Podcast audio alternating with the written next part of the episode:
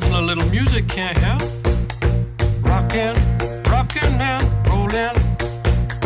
Down to the beach I'm strolling. Fala gurizada, tudo belezinha? Sejam muito bem-vindos a mais um Cóleras e Dragões. Esse é o nosso episódio número 79. Eu sou o seu host Zé Vitor Schneid. E eu tô aqui com um sonolento Bernardo Reis. E aí? E com um acordadíssimo matutino Matheus Turov. E aí, pessoal? E hoje é dia 5 de setembro de 2021, domingo pela manhã maravilhoso, onde estamos aqui tomando nosso chimarrão e confraternizando como bom- bons idosos que somos, né? É o clássico da terceira idade é se juntar no domingo de manhã pra reclamar da vida. Eu acordei com o E- soprador de folhas deles. Quando eles estavam varrendo a calçada. Dos idosos? E aí tu, tu sentiu o chamado do dever, né? Quando. Imagina, imagina que eventualmente a gente realmente vai ter os idosos que o passatempo deles é acordar domingo de manhã pra gravar podcast. Uhum. Eventualmente, né? É os É, novos idosos. Só eventualmente. Não, eu digo idoso pro, De pros fato caras lá da né? Receita Federal, tá ligado? Entendi, entendi. Pros caras que decidem não. se tu pode te aposentar ou não. Mas, mas pensa, falando sério, falando sério. Quando a gente for idoso, o cara vai acordar, em vez de jogar canastra de manhã, o cara vai jogar Commander. É muito mais stonk que os, os idosos de hoje em dia, né? É, é. A gente tem algumas vantagens. Porra, isso é muito, muito, muito sucesso, assim. Quando um tá fazendo o, o, o churrasco e reclamando que os outros não ajudam, os outros estão jogando Commander. Olha só. Imagina É, só. é, é um, é um domingo que eu gos- eu gostaria de estar participando. Te acordar domingo hoje- de manhã pra jogar Commander? É. Já fiz isso. O cara tem que estar lembrando das pessoas como é que se joga toda hora. Mas é, imagina só, o cara tá lá fazendo churrasco, jogando Commander, já fica na casa do brother, assiste o Futebol Caldeirão de do tarde. Mion. Domingão do Bião. Não, Não, e, o- não, e o futebolzinho de tarde. mentira. Futebolzinho cara pra se tem que- estressar. Tá O cara tem que lembrar para os magrão que balista não comba com Michaels. Tem que lembrar, lembrar que a Selvala bota a carta na mão das pessoas quando ativa, não é compra. E tem que lembrar mais uma porção de outras coisas. Vou te contar, cara. Dá uma trabalheira sem tamanho. Ainda bem que a gente tem um juiz nesse nosso grupo de idosos aí, né? Tinha, tinha três juízes no jogo que eu tava jogando que eu tive que lembrar alguém que balista não combava com Michaels. É, ainda bem que tem uns, tem uns juízes que são mais juízes que os outros, né, cara? Tinha quatro juízes no jogo que eu tive que lembrar alguém que o troço botava na mão. Eu As pessoas eu me tudo dormindo. abstenho, Eu não sou juiz, então não estou incluso nessa daí. As pessoas estavam tudo dormindo, meu. Todo mundo tava dormindo, menos eu. É, um, idoso de espírito, né, cara? Desde sempre. Para Ah, sempre. é, tá é dormindo, verdade. levanta a mão. Boa. E hoje a gente vai fazer como cada vez mais cedo está acontecendo, né? A primeira vez que a gente fez foi no final de setembro. A última vez que a gente fez foi no meio de setembro. E dessa vez vai ser no início de setembro. A gente vai fazer o nosso glorioso episódio da rotação. Porque em mais ou menos uma semana e meia, uma semana da, da data de lançamento desse episódio, vai estar saindo Innistrad, Caçada Meia-Noite, que é a edição que marca a rotação do nosso glorioso Standard, onde muda tudo, onde sai coisa, entra coisa. Então, B, explica pra nós com mais detalhes aí o que, que acontece num evento de rotação. Então, na rotação é quando nós criamos todas as nossas esperanças que serão estraçalhadas nos próximos, sei lá, 12, 12 meses. Meu Deus, eu vou ter que cortar o Bernardo explicando rotação no episódio da rotação passada, né? Pra botar nesse lugar aqui. Não, eu achei interessante que ele acha que vai levar 12 meses pra destruir as esperanças. Ô, droga. Na rotação, então, é quando acontece o ciclo natural do standard. Dá pra chamar de natural porque é o, ele funciona assim. Agora eu vou falhar a data com vocês. Desde que o standard moderno iniciou. Uhum. Então, é um ciclo de renovação, é o que faz o, o standard se manter, o Magic vender e o pessoal novo jogando. O formato, ele tem um total de oito edições agora. Então ele tá no ápice. É, é o auge do auge. Olha só. Grande momento das figurinhas de WhatsApp. Ele tem oito, oito edições dele. Tem muita carta, muita combinação. Então muita coisa muito forte. Que quanto mais carta no formato, mais forte ele vai ficando. Mas daqui a gente não passa. Agora nós vamos voltar para um formato com cinco edições. E como e como e como isso é relevante? Porque vai mudar tudo. Metade do que a gente conhecia vai embora. Literalmente metade. Quatro edições vão vão bailar. E nós vamos ficar com as últimas quatro edições lançadas e a próxima que vai sair, que é justamente a Innistrad Caçada Meia-Noite. É até interessante esse essa rotação, ela porque, às vezes o cara tem aquelas rotação onde o cara diz: "Ah, esse deck aqui até tem uma chance de sobreviver à rotação". Eu tenho a impressão de que essa rotação atual, ela meio que varre todos os decks importantes pra baixo. Vai, porque as edições que estão saindo, então, é Trono de Eldraine, Teros Além da Morte, Icória e Coleção Básica 2021. Dessas coleções, Trono de Eldraine foi edição dominante durante todo o período dela no Standard, to- tanto na rotação anterior quanto na rotação atual. Ah, como o Trono de Eldraine fez parte do caos, foi o, o Standard no último tempo, então quem acompanha a gente sabe que nós reclamamos há muito tempo, e Trono de Eldraine é uma das principais causas dessa reclamação.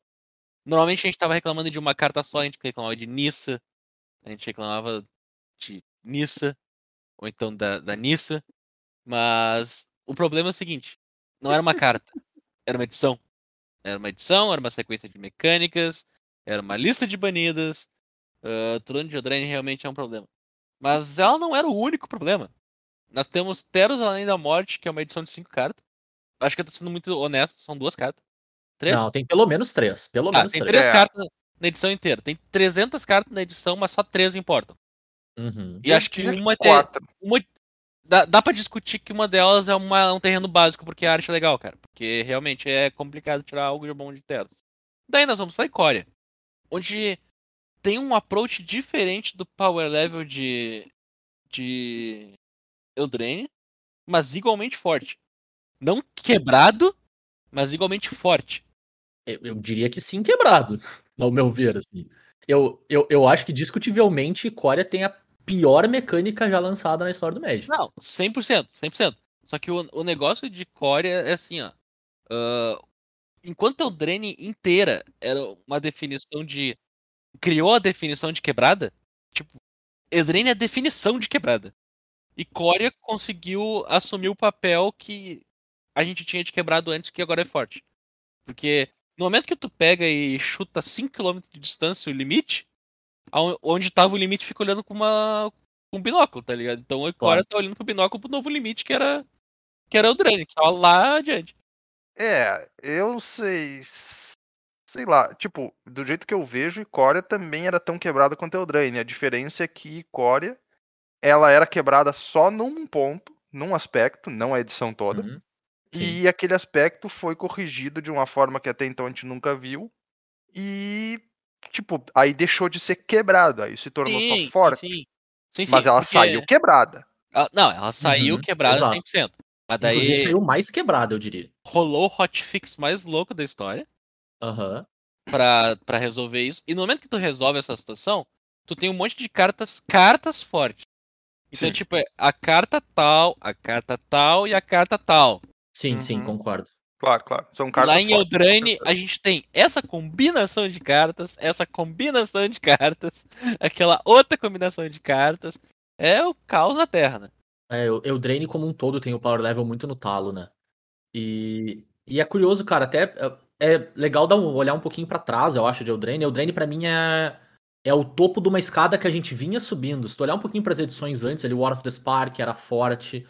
Ravnicas, naturalmente, tem um power level um pouco mais alto. A gente vinha subindo e chegou em Eldraine. De Eldraine em diante, a gente vê uma, do, do- ponto de vista geral do, das edições que vem saindo, a, a barra do power level baixou.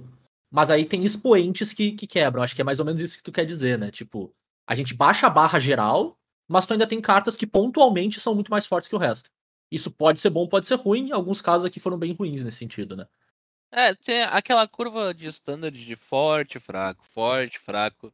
Meio que subiu muito o forte. É, o forte foi muito forte, Foi né? muito forte. E, não, e, não- e, Uhum. tipo, não foi forte divertido. Uhum. Não foi forte divertido. Tipo, ah, todo mundo tá fazendo um troço extremamente forte que a gente não tá acostumado a fazer. E é legal. Não, tá todo mundo fazendo um troço forte, porque ele é forte e ele é um saco. Mas ele é forte, e é isso que importa. É, e a gente vê bastante repercussão nesse sentido que, tipo, parece que o Drain tá no standard há uns 15 anos, não há dois. Não, em 92, quando o Eldraine entrou no Standard, cara, É, tava exatamente. todo mundo esperançoso. É, não, não tinha nem internet ainda. E o Drain já tava dominando o standard. E Bom a tempo. última edição, então, que tá indo embora é a coleção básica 2021. Não é nem de longe um power level relevante, a edição Uhum. básica 2021. Mas como toda coleção básica, tinha algumas cartas ali que eram pontuais em alguns decks. Então, vai ter carta, vai aparecer dela, mas como é uma coleção básica, não dá pra falar muita coisa, né, velho? O que, que eu vou dizer de uma coleção básica? Ela veio aqui pra agregar e ela agregou. É, talvez vocês dis- discordem de mim, mas eu achei o draft mais divertido desses quatro. Eu não joguei longe. o draft da edição básica 2021. E, tipo assim, a edição básica 2021 pra mim, ela literalmente passou despercebida. Vou Inclusive, às vezes, quando eu lembrava que uma carta era dessa edição, eu ficava, bah, é verdade, saiu isso. Ah, não! O Tur... Meu Deus, cara! A última frase do Tour esses dias foi: podiam reprintar a Worm do Massacre, né? É, aham. E tinha acabado de sair. Tinha saído em 2021, tá no standard de Worm do Massacre. Pois Em é, então, tipo, mais, eu, eu, eu imagino que isso pontua bem a, a É, realidade sim, do que eu acabei de dizer, né? Então sim. deixa eu, deixa eu falar. Deixa eu dar meu power ranking de draft aqui nessas quatro edições. Dessas quatro edições que estão caindo, o melhor draft pra mim. Claro que isso aqui é lista pessoal, então tanto faz. Claro. Pra mim, era Teros, porque tartaruga. Depois, Justíssimo. depois Trono de Eldraine, pra forçar monocolorido. Depois coleção básica. E depois Icória. Eu não gostava de Icória, porque do momento que to- todo mundo descobriu que existia o deck de ciclar, nossa, parecia jogando Ravnica quando todo mundo descobriu o deck de, de ficar embaralhando no cemitério.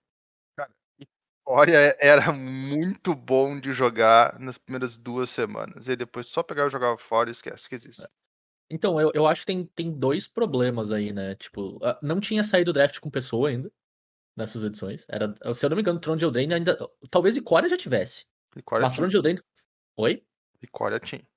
É, eu sei que Tron de Eldraine não tinha ainda. E Icória também sofreu disso do fato que tu draftava com bot e eles deixavam aberto tanto em Tron de Eldraine o deck de mil, quanto em Icória o deck de Cycle. E eu acho que esses dois formatos de draft sofreram do fato da gente ter só conseguido draftar no Arena, basicamente. Icória em especial, que foi o, a edição do ficar em casa, tá ligado? Marca ser. total ali. E ele sofreu muito disso, eu acho. Tipo, cara, o deck de Cycling, se tu tá draftando com oito pessoas, funciona muito pior, assim, sabe? Não, com certeza. É, que o tipo, o em formato é sofre, é. É, o formato sofre muito disso, assim. É, é que o problema é que era. Cara, o problema é que depois que descobriram que o deck de Cycling existia, e tipo, ou todo mundo se atirava nele, ou alguém ia ter um deck incon- incontestavelmente melhor que qualquer outro. Era um Sim. formato. ru- É. Ficou ruim. eu Ficou, vou concordar com concordo. ela, ficou ruim. Agora, enquanto não se sabia que o deck de Cycling existia, eu achei um formato divertido. Ah, cara, naquela brinca- curta brincava janela de tempo. mutate, fazia umas coisas muito loucas, mas não, no Uhum. momento que descobriram o Cycling, É acabou. justo. É, o, o meu ficaria M21, Trono, Teros e Coria. Só botaria. Eu boto M21 na frente porque eu achei um bom draft de coleção básica, assim. E eu costumo dar um valor muito grande pra quando o draft de coleção básica é legal, porque eles costumam ser meio Sem graça. simples, no fim das contas. É, eles são simples. Uhum. Mas esse eu achava razoavelmente complexo o suficiente pra me manter interessado por um, um bom tempo. Então ele. Como é que eu posso dizer? Eu- talvez eu não esteja comparando ele diretamente com os outros, mas comparando com outros, outras coleções básicas. E por ele ter dado um salto tão razoável, ele disparou aqui pra mim. Eu joguei muito M21. Entendo. Sei lá, É, só pra, pra pra mim mim- foi muito divertido. assim. Pra mim, o draft de Trono de Eldraine era bom pra caramba. Era legal, era o bem legal. limitado de Trono de Eldraine, tipo, fale mal o que quiser da edição, estragou o T2, estragou Modern, Legacy, estragou Vintage, estragou Commander, estragou meu Magic, mas o limitado era bom pra caramba. Ô, Turo, tu Boa. chegou a pegar o retorno de Trono de Eldraine quando voltou pra draft? Não. Quando voltou, então, quando voltou pro draft, o Trono de Eldraine tinha draft com pessoas agora. Uhum. Cara, eu draftei tanto. Era só mono red. Era só mono red pra É, tinha um tanto. Tinha um tanto mesmo. Era, era uma coisa muito estúpida. Todo mundo com a catapulta 1-3 que, que ia pingando quando baixava os guerreiros. Os Uhum. bichos 4-1 com ímpeto. As removal 5 mana que dá 3. E três no cara. E 3 no cara. Todo mundo atacando e dando mais 2, mais 2 atropelar. É, cara, era muito mono red. É, o, o, o topo da ladder era mesmo, tem que concordar. É, Mas o meio ali era bem mais honesto. sentido- Nesse sentido, eu vou dizer o seguinte: infelizmente, por mais que eu goste de formatos limitados, eles, eu acho que o nome já indica muito. Eles não têm um tempo de vida longo. Justo. Não, não, não. Eles são E- bons porque eles são diferentes. Quando eles deixam de ser diferentes, quando tu já conhece como ele é, é que nem se a gente fosse draftar em Strad hoje em dia. A primeira Strad original. Todo mundo ia querer fazer o deck estiloso lá de Spider Spawning. Uhum. E ia ser um formato deturpado, entende?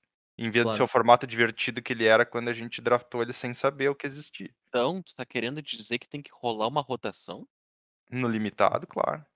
É, E, e aí, cara, eu acho que limitado, assim como construído, é uma coisa que a gente apontou algumas vezes aqui, sofre do, do mesmo do mesmo mal, vamos dizer assim, de jogo digital, né? Ele satura mais rápido, com mais velocidade ainda.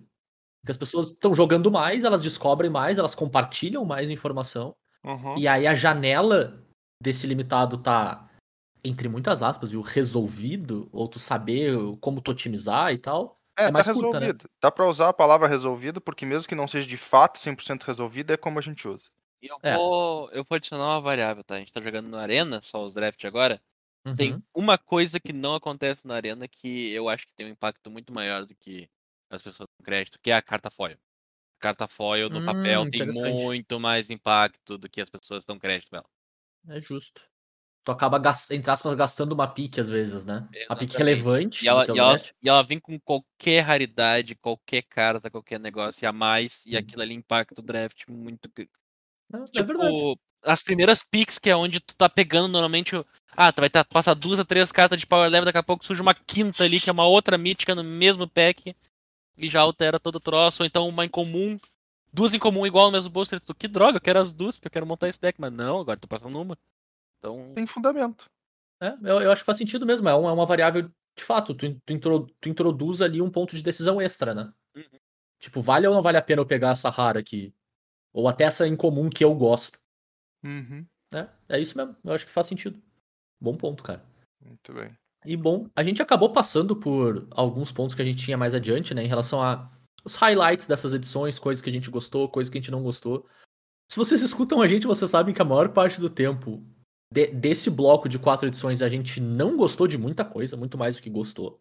E, e eu acho que essa rotação ela vem pra abrir bastante espaço para as quatro edições que estão ficando e pra edição que tá chegando, né?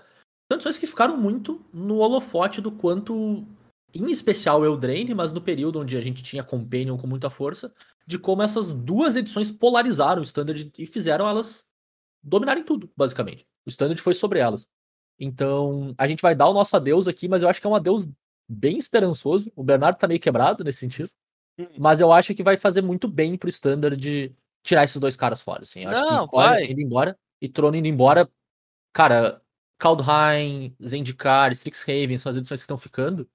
Talvez a gente finalmente consiga ver alguma coisa delas de impacto razoável, assim, da- das próprias sinergias que elas propõem, assim. Eu não, eu não consegui expressar bem, mas eu estou muito feliz com essa rotação finalmente acontecendo. É, eu, eu duvido muito que tenha alguém chateado.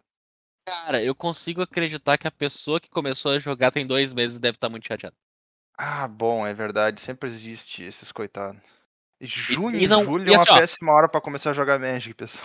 Não, assim, ó, e não, e não é nem culpa dela, cara, porque pra ela, ela tá recém descobrindo as coisas que a gente já odeia há um ano, dois. Justo. É. É, e ela não pegou o grosso das coisas que a gente reclamou, Não. né? Então, na verdade, Ela ela- tá- na verdade, essa pessoa nem sabe por que a gente tá reclamando.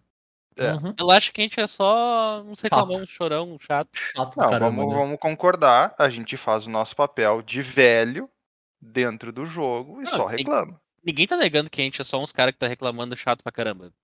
Mas eu tô dizendo que pra ela a gente é só isso aí, sem motivo. Pro resto, a gente pode tentar fingir que tem um motivo. É justo, é justo. É um bom ponto. E como já é de praxe nos nossos episódios de rotação, que é, a- cara, terceira a gente já pode chamar de tradi- tradição já, né? É tipo, uma coisa sólida, né? Acho que sim, Hum. né? Uhum. A Tão gente vai fazer, pra ser. exatamente. A gente vai fazer uma despedida da, da- dessas edições, fazendo cada um top 5 das cartas que considerou mais impactantes, mais legais, mais importantes, enfim. O critério é bem pessoal. né? A pessoa pode escolher do jeito que ela quiser, a carta que fez impacto no standard, o meu comandante favorito. Essa incomum que eu achei estilosa e enfiei no monte de deck pro resto da vida, mesmo sem ter motivo nenhum. Enfim, cada um tem o seu critério, cada um faz a sua escolha. Mas no fim a gente junta esses top 5 e elege o top 3 do podcast baseado nas posições que a gente faz, né? Então cada, cada posição top 5 ganha pontos e a gente soma depois essa pontuação para ver qual, quais que são incontestavelmente as três cartas mais importantes dessas quatro edições que estão indo embora. Então, relembrando, Trono de Eldraine, Teros Além da Morte, Icória e Coleção Básica 2021. A pontuação é dada por pontuação simples mesmo, então o primeiro lugar ganha 5 pontos, segundo 4, terceiro 3, 2 e 1, assim por diante, né? o inverso do top, a grosso modo. E essa, essa pontuação próxima permite que realmente o- os nossos tops influenciem no resultado final, porque da vez que a gente fez com uma pontuação mais discrepante, é, o, o primeiro lugar ficou o primeiro lugar dos três empatados, né? Porque não, não, não tinha influência um no outro, não, né? é, a gente não combinou, né? Não, não É, a gente acertou não, a gente cada um. não, é, a gente não coloca cartas com overlap o suficiente para ter muito impacto se a pontuação é muito discrepante. Então aproximar a pontuação faz com que a gente tenha a chance de dar uma chacoalhada. E a gente lembra, né, no, no ano passado, por exemplo, o primeiro lugar ficou o dízimo sufocante, que era o primeiro lugar de um e o terceiro de outro. Então foi, foi um shake-up legal, assim, sabe? Ela acabou saltando, assim, ah, pra cima do- dos standings. Uhum. E mas antes de a gente ir pro top 5, a gente sempre separa o espaço para aquelas cartas que quase entraram, né? Aquelas menções honrosas, cartas que tu ficou ali na curva de colocar. E também uma ou outra que tu queira mencionar, decepção tua, uma carta que tu achou que ia ser muito boa e não foi, que tu achou que ia ver jogo e não viu, pelo motivo que for. Então, Guris, abre espaço para vocês, para as menções honrosas de vocês, se vocês quiserem. Eu tenho duas aqui, mas vocês podem falar primeiro se quiserem. Eu tenho duas também. Pode começar então, que daí eu vou, vou colocando no meio. A primeira que eu trouxe, na verdade, eu trouxe para pontuar um ponto que talvez eu não fosse pontuar, mas acabou já sendo pontuado. Bane Slayer Angel foi impresso em M21. Ninguém lembra, né? Ah, cara, eu acho uma pena. Eu acho uma pena honesto, porque, Uhum. tipo, Bane Slayer Angel, pra quem não sabe, já foi considerada a criatura mais forte de um determinado T2, que foi o T2 quando ele saiu originalmente. E eu acho que, enquanto eu não posso dizer que aquele Magic é imediatamente melhor do que o Magic que existe hoje, onde Bane Slayer Angel é uma carta que tu esquece que existe, eu tenho a impressão de que ele tá mais próximo do Magic bom do que o de hoje. É, E, e é bom pontuar que o T2, onde Slayer Angel saiu, ela era a melhor carta, era um T2 que tinha Titã Verde, né? É, veio a ter Tita Verde, na verdade, né? O Ben Slayer veio um ano antes, se eu não me engano. Sim, mas ainda assim, pensa no. As criaturas eram boas também, sabe? Sim. Tipo, não era, não era fraco. Ele era o melhor num grupo de cartas boas. Acho que esse é É. o ponto importante, assim, de dizer. Cara, tipo assim, ó, ele, ele era uma criatura dominante entre criaturas. Uhum, Né? Exato. E, e isso era o suficiente pra ele ser a melhor criatura do, do formato. E o formato dava bola pra te ter criatura, então ele era Uhum. uma das melhores cartas do formato. E, cara, bah, sei lá, bem melhor do que hoje em dia que tu esquece que Ben Slayer existe. É, isso eu tenho que concordar contigo. E eu vou trazer uma das minhas menções honrosas. Ela não fez impacto no, no Standard, mas eu acho que é um pouquinho até justifica o, o fato de por que que Ben Slayer ah, não teve esse impacto agora, né? Que é o Sir Conrad. É uma das minhas menções honrosas, assim, uma baita carta pra Commander, uma baita engine. Só que esse é o ponto. Hoje as criaturas são muito engines, né? Elas têm muitas linhas de texto, elas fazem tanta coisa que dominar o combate não é o suficiente pra uma criatura ser dominante elas são muito mais do que combate, elas são o core, às vezes, de engrenagens que ficam girando e gerando valor, gerando card advantage, às vezes atritando o teu oponente. E aí, cara, uma 5-5 que basicamente diz eu sou a dona do combate, não importa se tu não te preocupa com combate, quase, sabe? É, realmente. E, enfim, eu trago o Sir Conrad muito por causa de Commander. É uma carta incomum, mas que funciona muito bem. Tem um power level bem, bem ajustado, assim, sabe? Ele é bom, muito bom. Ele pode basicamente ganhar um jogo do nada, mas ele também não é absurdamente dominante. Ele custa bastante mana. Ele é uma carta. É um ótimo comandante, é uma ótima carta pra te ter em decks de Commander que usam esse tipo de, de shenanigans, que não é a carta, de cemitério. E, enfim, eu achei uma carta com power level just right, assim, sabe? Muito legal mesmo. Eu vou trazer pra vocês então a carta que explica o quão ridículo é a quantidade de edições que tá saindo no, num ano e a quantidade de produtos alternativos que sai, que a gente não sabe Uhum. onde é que as cartas saem. De tanta coisa diferente que tem.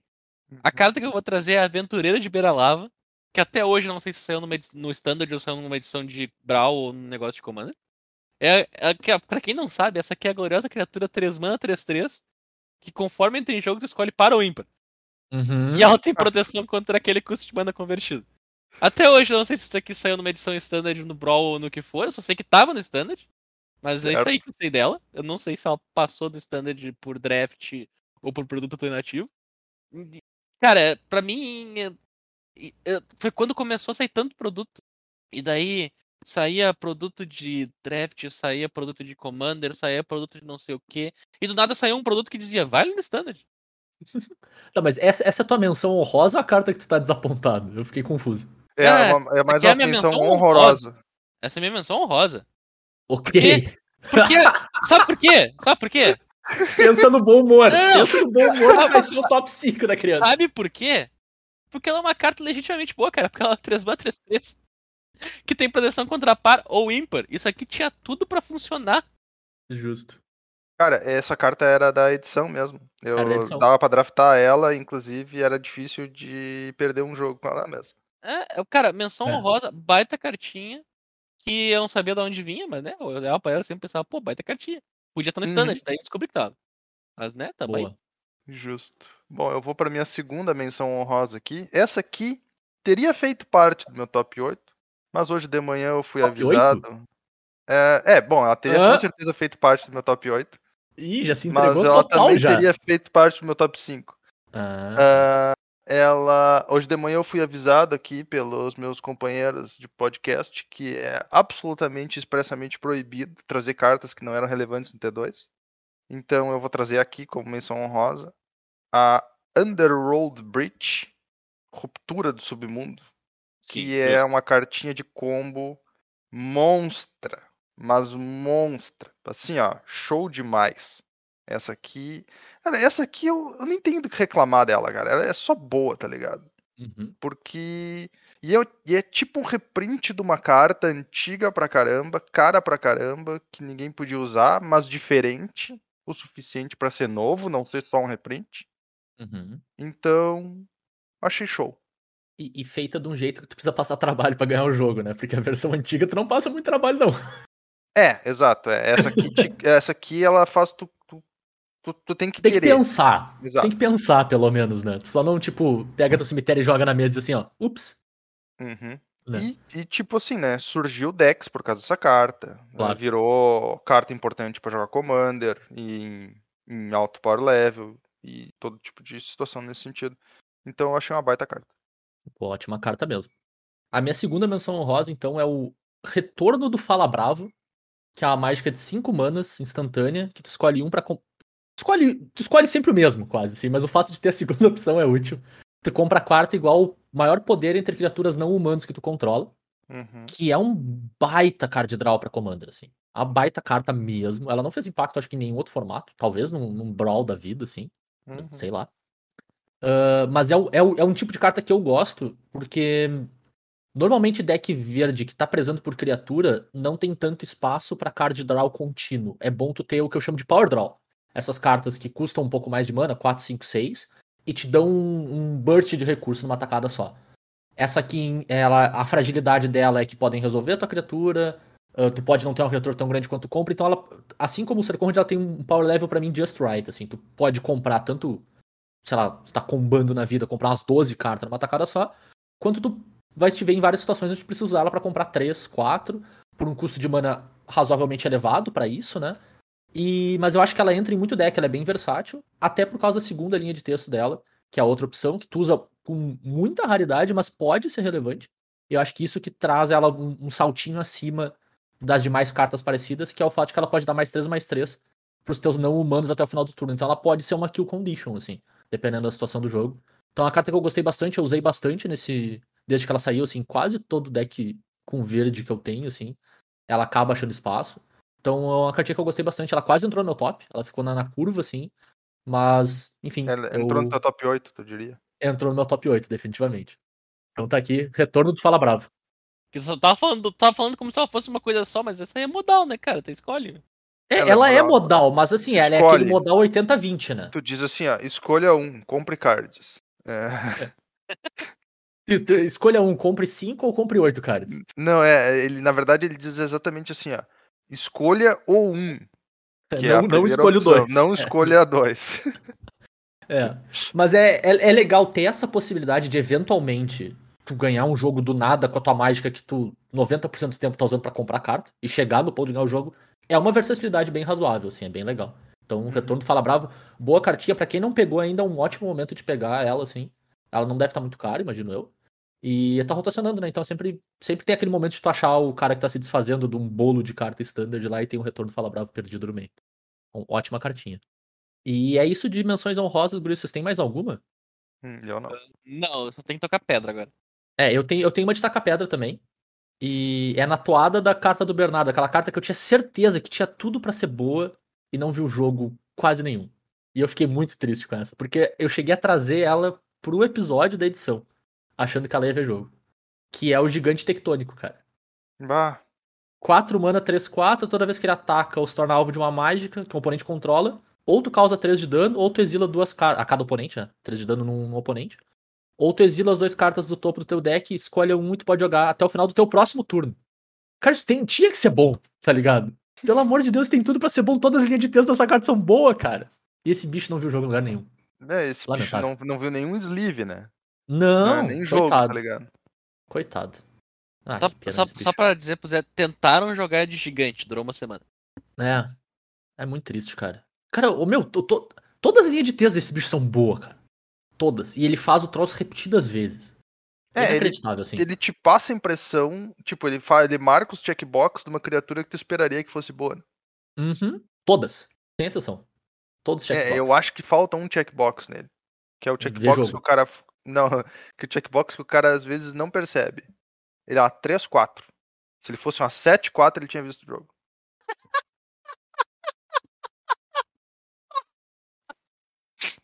É, é, é. Verdade, isso tá, tá passando O bem. verdade. kit, né? Não dá pra discordar dessa lógica, cara. Não tem Tá uma passando- falha nessa lógica. Tá passando bem aí, verdade. o bicho não batia, meu. O problema era esse, tá ligado? O bicho não matava o teu oponente com uma porrada só. Se o bicho Ah, fosse sete, 7, 4. Tu queria que ele fosse 24 também, Tur? Se ele fosse Ela tá com uma 20, paulada sal mesmo, né? 21, 21 trampo ou infect, eu aposto que ele tinha visto o jogo. Ah, meu Deus. Ah, o problema é se ele fosse uma 7-4, a Bunny Slayer Angel segurava ele. né? Ele tinha que ser uma 7-6, pelo menos, assim. ai, ai, nossa senhora. Ah, mas é isso, triste pelo gigante, cara. Muito, muito triste. Muito triste. Vai, B, taque suas pedras. Cara, não é nem tipo tacar a pedra. Eu sabia que essa carta era horrorosa. Eu falei que essa carta é horrorosa. Ninguém me escutou. Continuou achando que era trimassa e eu tô aqui pra jogar na cara de todo mundo que sim, a carta é horrorosa. É o artesão demoníaco. Vocês lembram que carta é essa, cara? Acho que vocês não nem sabiam que carta é. É o bicho que quando morre tu faz uma 1? Do É o fim, morreu? fim de Artisan, pra quem não tá ligado. Ah, sim! Sim, sim, o bicho pode. Ele é o bicho duas mana que pode ser verde ou preta. Ele é um 1. Ele tem mais um, mais um pra cada carta de criatura no teu cemitério. Tu pode pagar X e uma verde ou preta, virar, sacrificar outra criatura e procurar por uma criatura com custo de mana igual ou inferior a X e colocar em campo. Cara, esse bicho aqui, eu olhei pra ele e disse: Isso aqui é horroroso. É verdade, tu E falou daí mesmo. olharam pra mim e disseram, não, porque tu não sabe o que tá falando, essa carta é muito boa, melhor carta de standard. Não sei o quê. E eu, cara, essa coisa é horrível. Não, porque tal coisa. Tá aí, a carta é horrorosa. Me aguentem. Ô, meu, Então, É, o glorioso troféu, eu avisei da edição. esses últimos dois Toma, anos. haters. Nesses últimos dois anos a gente teve um. Vamos dizer assim, uma disputa pra ver quantos tipos de birthing pod dá pra fazer e ser ruim todos, né? É, mais ou menos isso. Que a minha decepção do, do passado foi a Vanifar, né, cara? A Vanifar, É. teve agora o, o birthing pod que ninguém lembra que existe de Kaldheim. Sim, a, a dos heróis, né? É. Pira dos heróis. A gente tem um birthing pod que são na última edição, que a gente ainda nem teve certeza se é ruim, mas provavelmente pra ter dois é. Tem? É, o de artefato. Ah, pode crer, pode crer o anãozinho. Sim. É, é carta de Commander, não é carta É verdade, de é T2. verdade. É verdade. O... o. Dá pra chamar de pódio de encantamento? Dá, Ó, dá. É, aquele, aquele joga num dos melhores decks do Pioneer. Olha É, só. mas é que aí é Pioneer, né? Pioneer conta e morreu. e tem mais alguma, B, na categoria Eu Avisei? Não, não, essa, essa aí é a única. The Cheese Stands Alone. Tipo, tem, tem algumas outras que eu falei que era ruim e eu mantenho que era ruim e foi ruim. Mas essa daqui é aquela carta que eu dizia pras pessoas, a pessoa me chamava de louco e dizia, meu, escuta, Justo. presta atenção no que tu tá falando. Então, antes da gente ir pro top, eu tenho mais uma carta que eu queria lembrar pra gente que ela, que ela existe. Em especial o Bernardo. Então, Bernardo, vem aqui perto. Perto do meu coração, sim. Ah, meu Deus. Tu lembra da Linden? Eu lembrei da Linden. E eu quis lembrar da Linden. A Linden existe. Sabia que era isso, cara. Lindo. Maldito bicho, três brancas. Eu tava olhando pra edição. Aí eu olhei a Linden e eu pensei, a gente tem que lembrar que a Linden existe. Eu cara. passei por ela e eu deixei quieto, mas não, o Zé ia lembrar, era óbvio que o Zé ia lembrar. Ó, muito obrigado pelo seu serviço prestado, Zé. De nada, gente. Então vamos lá. Top 5, Turo. Quem que é o teu. O oh, primeiro, Bernardo, faz a vinheta do início top 5. Ah, mas eu... Não, não, hoje Turo, não. Hoje é cultura, hoje é cultura. quinto Não, lugar, Turo. Não, a vinheta é não, não, não. Exatamente isso. ai, ai. Vamos lá, então. Quinto lugar. Eu trouxe aqui uma cartinha que eu não gosto. Eu não gostava de jogar contra, mas não dá pra discutir que foi uma carta importante pro T2 enquanto ela existiu. E era capaz do T2 conseguir ser ainda pior se ela não existisse. Que é a Embercleave. É, eu imaginei. Então, o Surpreso. discurso parecia muito. Surpresa que é teu quinto lugar, cara. é que é, é porque eu não gosto.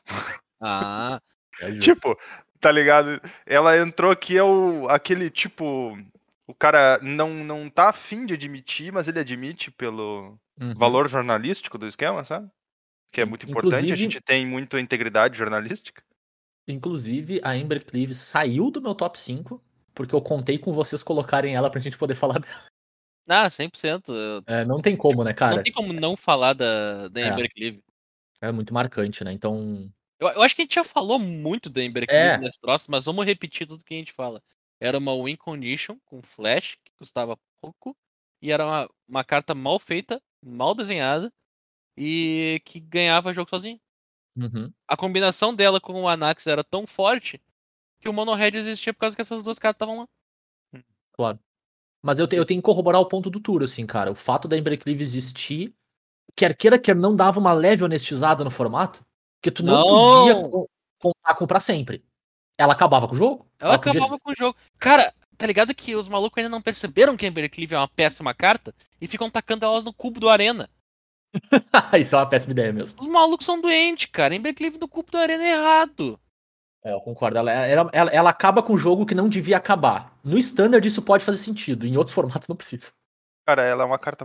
E é uma carta muito chata de jogar contra. É. Credo! Nossa senhora. É, eu acho que é meio que isso aí, né? Tipo, ela Então, teve aí, isso ela aí. tá indo embora. Obrigado, Cleave. É. Porque, É, tipo, muito obrigado pelo seu serviço prestado. eu vou, eu Nunca mais apareça de novo. Eu vou mencionar que ela era meu segundo lugar, né? Obviamente. Uau! Uau! Porque, cara, pensa numa carta que dominou antes da rotação, antes de rotacionar, depois de Uhum. rotacionar e controlou o que poderia jogar ou não. Uhum. O formato standard estava tão deturpado, mas tão deturpado, que o monohead existia para punir a velocidade e os caras que estavam tentando brigar com o monohead depois perdia pro, outros decks. E o monohead ele chutou todos os decks que eram 1.5 para baixo embora. Ele, se ele se tornou tier 1.5 Uhum. por Definitivo. causa né? da Embercleave. É, então ele não era tier 1, mas tudo que era pior que o tier 1 perdia pro monohead.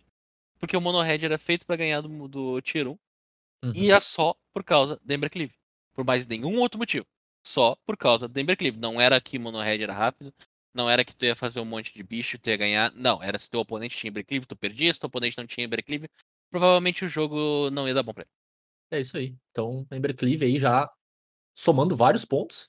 Então vamos ver se Embercleave consegue entrar no nosso top 3 incontestável. Tem uma boa chance, hein? Inclusive. B, qual que é o teu quinto lugar? Meu quinto lugar é uma cartinha gloriosa de uma mana. Poder, E- Isso poderia entregar pra muita coisa, mas nessa, nessa- eu contei um total de oito cartas de uma mana extremamente fortes. Que estão. Então, assim, ó. Eu vou botar em quinto lugar, não por causa de power level, mas por causa daquela. toda a mecânica que ela traz. Então, em quinto lugar tá o Instalajadeiro de Beiramundo. O Innkeeper. Uma verde por uma criatura. Uma verde por uma criatura 1-1. Sempre que tu castava uma criatura que tinha aventura, tu comprava uma carta. Eu não vou botar as cartas de aventura aqui, vou botar ele. Porque ele era a carta que fazia o deck de aventura funcionar. Depois que se livraram de todas as outras cartas de aventura, e Ele ficou só lá. ele, ele tava lá. Quando todas as outras cartas de aventura estavam aí ainda, ele também tava lá. É verdade, sim. E ele conseguiu literalmente segurar as pontas sozinho, né? Aham. Não precisava de mais nenhum outro dos, dos payoff de aventura. As Não. cartas de aventura por si só já são um payoff, porque elas são dois pra um automático. E ele continuava sendo ameaçador, cara. Tu É. baixava isso e uma criatura 4-3, que era o que fosse, o 5-5, e o cara matava ele. Uhum. Não matava Uhum. o bicho gigante. Claro. O, Eu uma, sim. uma carta, uma verde, um 1, cara. O bicho incomum, por causa que ele era uma mecânica de draft. Mas, né, mecânicas de draft de Eldraine estão se mostrando aí muito bem sucedidas. E, e ser mais do que isso, elas não ficaram limitadas Né? ao draft, né? Definitivamente. Mas sim, cara, o, o Embercleave. O Embercleave. O Innkeeper, assim como o Embercleave, eles viram o jogo o tempo inteiro que eles estavam ainda, cara. E, e eu acho que a gente vai ver isso através do top. As cartas de Eldraine meio que fizeram isso porque elas eram realmente mais fortes que todo o resto. Sim. O, o, o- meio da, de Eldraine, assim, sabe? Te- teve cartas pontuais no topo da curva, teve o Dragãozão de Kaldheim, essas coisas assim, que estavam lá no topo do power level junto. Mas o chunk ali, o, o- vamos dizer, o tier 1.5 das cartas em si é tudo Eldraine, cara. Tudo, tudo, tudo, tudo Eldraine. É muito louco isso. Como o meio do power level de Eldraine era muito mais alto que todo o resto que a gente tinha ao redor. Maluquice. Eu vou pro meu quinto lugar, então, e como talvez seja de praxe, eu inauguro a roubalheira cedo, pra não roubar no topo. Opa. E... Mas aqui, cara, honestamente é porque eu não consegui decidir qual carta do ciclo eu ia colocar. Então eu botei o ciclo inteiro. Aham. E é um ciclo que eu gosto muito, cara. E assim como outras cartas de Eldraine quase que viram o jogo o tempo inteiro, todos eles no seu espaço, cada um tinha o seu lugar. E nenhuma das cartas era opressiva, nenhuma das cartas era muito forte, mas todas elas faziam uma cola muito boa, que é o ciclo dos cinco castelos, cara. Uhum. Então, os terrenos raros que entravam em, em campo de batalha virado, a menos que tu controlasse um terreno, a grosso modo, a maior parte do tempo básico do tipo daquele terreno. Então, o castelo branco esperava que tu controlasse uma planície, assim por diante. Todos eles adicionavam mano da sua própria cor e todos eles tinham uma habilidade ativada que era relevante pro, pro tipo de deck que costuma usar aquela cor, né? Então, o branco fazia criatura, o vermelho dava um, um boost de poder, o verde fazia mais mana pra mais bicho. O preto comprava carta a custo de vida, enquanto o azul fazia scry. E, cara, todos eles são muito legais. É, o- é um ciclo de Eldraine muito bem desenhado. Todos eles viram jogo no Standard no seu período, em diversos decks aí. Todos eles eram uma cola bacana para seus para suas casas respectivas. Alguns deles vêm jogo em outros formatos, aí são cartas legais em Commander para te ter. O verde em especial tem espaço no Modern hoje nos decks de Titã, porque ele, bom, ele te acelera o Titã em um turno. Enfim, cara, eu gostei muito de todas as cartas e cartas de Eldraine bem desenhadas, assim, sabe?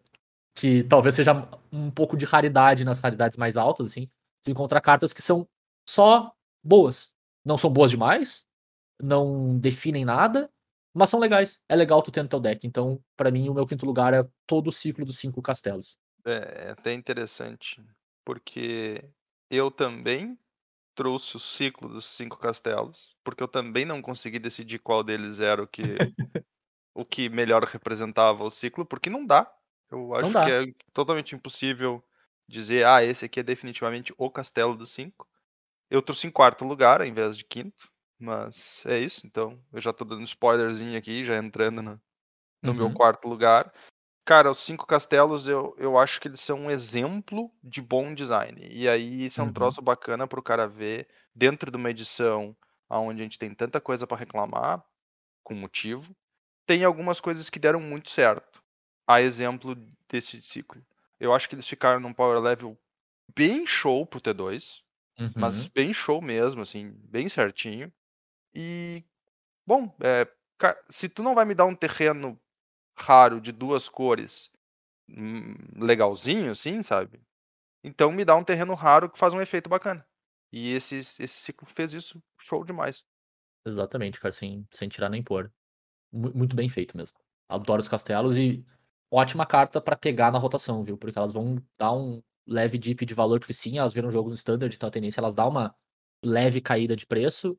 E são cartas que, em especial se joga Commander, é legal ter, cara. Várias delas tem, tem casa, o custo de usar elas é muito baixo Uhum. e o upside tá ali, sabe? É bem, bem legal mesmo. Pra Commander, acho que a verde. E a, a Uhum. verde é melhor e talvez a azul, né? Isso, exato. A verde e É, azul de longe. Às vezes a preta é bacana, dependendo do deck, assim, se tu não te importa muito com perder vida, sabe? Às vezes até perder vida é bom. É, é que, é que pô, a preta, quando tá jogando num mesão, pagar, virar um terreno. Se tu É, gasta exato. gastando tuas manas de terreno pra comprar carta num mesão, parece que tá fazendo errado, tá ligado? Geralmente sim. É. Mas é o, é, é o custo de ter é tão baixo, que é um terreno que vai entrar de pé e vai fazer uma mana, é um pântano. Bota no lugar de um pântano e tu provavelmente não vai perder muito. É, a, a- a grande vantagem delas é que tu coloca elas muito fácil no deck. Uhum. né? Então elas talvez talvez tu nem bote planejando ativar, mas tu só ative quando tu tá ferrado mesmo. Daí rola aquele momento onde o cara tem uma ira no cemitério e uma montanha. É, pretty much. Bom, a gente já sabe o quarto lugar do tour, então. A gente veio abraçadinhos de castelo aí. Então, Bernardo, qual que é o teu quarto lugar? O meu quarto lugar é a carta que. Olha, tu tem que fazer. Tu tem que sentar, botar aquele óculos, ler, reler, ler de novo, e quando tu terminou, passaram sete anos de tanto texto. Hum, Então, meu quarto lugar é a Fera das Demandas. A carta, até hoje, se tu parar pra olhar, é capaz de ter mais uma linha de texto ali que a gente não sabia. O bicho que foi julgado o problema quando lançou a edição. Mal Uhum. sabíamos nós que não era. O meu, o, o meu quarto lugar é a carta que todo mundo achou que era o problema. O meu quinto lugar era o problema. é Vamos- verdade. É verdade. pra quem não sabe, cara, Quest Beast, vamos lá então, deixa eu respirar aqui, porque preciso de muito ar pra falar tudo isso. Curizada, eu recomendo que todo mundo que vai escutar o Bernardo falar agora pegue um chá, porque vai ser longo, tá?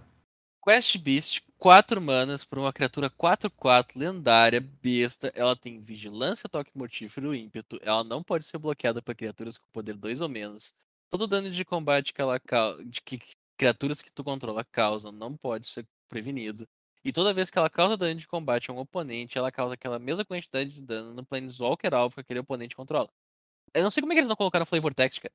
Não tem tanto Ia espaço ser na carta. tipo. Win. O flavor text, assim, né? Oh, o Flavor é- Text Kobe. é tipo um capítulo do livro do Rei Arthur, né? Mais ou menos isso. essa essa cartinha então tu- tinha tudo pra dar certo. Ela deu certo. Ela jogou muito tempo no Standard. Ela foi a melhor amiga da, da Embercleave por bastante tempo. Até até sair Teros. Então até sair Teros, a fera das demandas da Embercleave era a BFF. Agora é simplesmente a fotinha do do Wolverine segurando a o Wolverine segurando a fotinha da Embercleave, né? E o Wolverine Uhum. é, a, é a fera das demandas. Dizendo que saudade do, que saudade do que ainda não vivemos.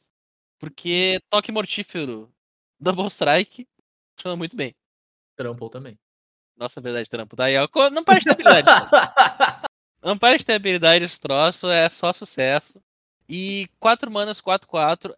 Ela tinha o drawback de ser lendária. Então ela, tinha, ela traía removal, tu, tu matava e o cara ia ter outra. Ela tinha custo baixo, que era 4 mana. Ela batia 4, que é efetivamente um. Num jogo de standard, eu vou, eu vou chamar de um quarto da vida. Eu não vou chamar de um quinto da vida, porque não é 20 de vida que tenho que contabilizar com a fera do demanda. Uhum. Mas já aconteceu jogos onde Fera da Demanda e Embercleave acabou. Cara caçou essas duas cartas. Uhum. E não tinha o que fazer. É, é- é muito opressivo nesse sentido, né? Sim. Era, era uma carta extremamente forte. O formato ficou tão deturpado que ela parou de jogar? Sim. Mas ela como ela como carta era muito forte, ela ela jogou pelo forte que ela era. Apesar da Uhum. deturpação do formato, ela jogou pelo forte que ela era. E eu, cara, eu tô eu, é, é fortemente uma das cartas assim que eu não consigo imaginar sendo reprintada sem quebrar o troço onde é que ela vai ser reprintada por causa que eles acham que ela não fez impacto suficiente. No fim das contas, ela, ela parece ter uma cara parecida com a Embercleave nesse sentido. Ela meio que forçava os caras a dar uma monetizada, porque senão tu ia perder pra ela sozinho também. Uhum. Tá, não. o que, que vocês acham? Daqui uns quatro anos a gente tá gravando o episódio. E aí a gente traz na nossa menção honrosa pra lembrar que foi reimpresso em eh, Quest Beast. Não fez nada. Porque É o Bunny. Slayer. É o Bunny Slayer de daqui 4, 5 anos, tá ligado? É, porque ela não, ela não tinha impacto suficiente no board, né, cara? Dominar o combate e ter linhas de texto infinitas não era o suficiente. É, ela, Agora- só, ela só dominava o combate de criatura de Planalta, então não deu pra. Não Sim, deu Não era o suficiente. Mas você sabe por que, ela jogava antes da rotação? Porque ela matava Planeswalker. Sim. Planeswalker, exatamente. Não era porque ela não, tinha. Não é porque 4-4 haste, trample não podia desbloquear. Não, é porque ela matava Planeswalker. É, Com certeza. foi Teferi. Saudades Teferi. Brinks passou. Saudades. Saudades muitas. Bom, vamos lá então, eu vou pro meu quarto lugar. E o meu quarto lugar, até pela própria natureza da mecânica, ele não pode estar sozinho. Eu não posso botar uma carta só, porque é uma carta que precisa de companheiro, né? Então ela não Hum. pode estar sozinha. Pelo, Uhum. pelo, pelo própria temática da mecânica, né? Então o meu quarto lugar é a. Eu vou trazer os Companions, não tem como não falar de Companions, né? Nessa. Nesse top também, assim como a Embercleave, assim como. Cara, que às vezes a gente eventualmente não gosta delas. Cara, elas basicamente viraram o Magic do avesso por um período de tempo. E se isso não é impacto, eu não faço ideia do que, que é. E então no meu quarto lugar eu trago quatro dos Companions. Eu não vou trazer todos, porque todos é muito sacanagem, porque tem vários deles que não fizeram absolutamente nada. Mas eu trago os quatro que eu considerei os mais relevantes por motivos variados aí, que é o Lurrus, que eu acho que foi o mais forte, é o mais forte e ainda vê, vê jogo, apesar do, do grande drawback que a mecânica sofreu, né? Assim, o, o tanto que ela foi enfraquecida, mas ainda assim é uma carta boa o suficiente pra isso. A Zirda, que foi banida em alguns formatos aí porque ela comba sozinha com muita facilidade. O Lutre, que coitado nasceu banido. E pra mim, cara, o mais impactante de todos, apesar de talvez não ser o mais forte, e talvez não ser nem o, o, o mais relevante pros formatos onde ele viu o jogo, que é o Yorion, que conseguiu convencer as pessoas a botar 20 mais cartas no deck pra ter ele como companion. E eu acho isso ainda até hoje inacreditável, cara. Cara, de verdade, assim. Muito feliz que ele tá indo embora e a gente vai parar de ver deck de 80 cartas. Tá, mas peraí, só um segundo. Muito. Vocês sabem feliz. que vocês vão ver gente jogando com deck de 80 cartas sem Yorion, né? Não, eu não vou ver. Por favor, cara, se eu ver, eu vou ficar Não vou muito ver, triste. não vou ver. Porque os caras se acostumaram, é o melhor jeito de jogar Magic. Turo, Turo, Turo, já não basta que a gente corrompeu o Zé e o Zé tá roubando no top 5. Para de querer arrumar o jeito de jogar com 80 cartas. Ah, meu Deus. Mas, cara, é, não, não tem como, cara. A, me- a mecânica, ela é muito. Foi muito relevante. Ela virou o jogo do avesso. Teve um período de. Foi quanto tempo? Uns dois meses, mais ou menos, que ela ficou rolando solta, né?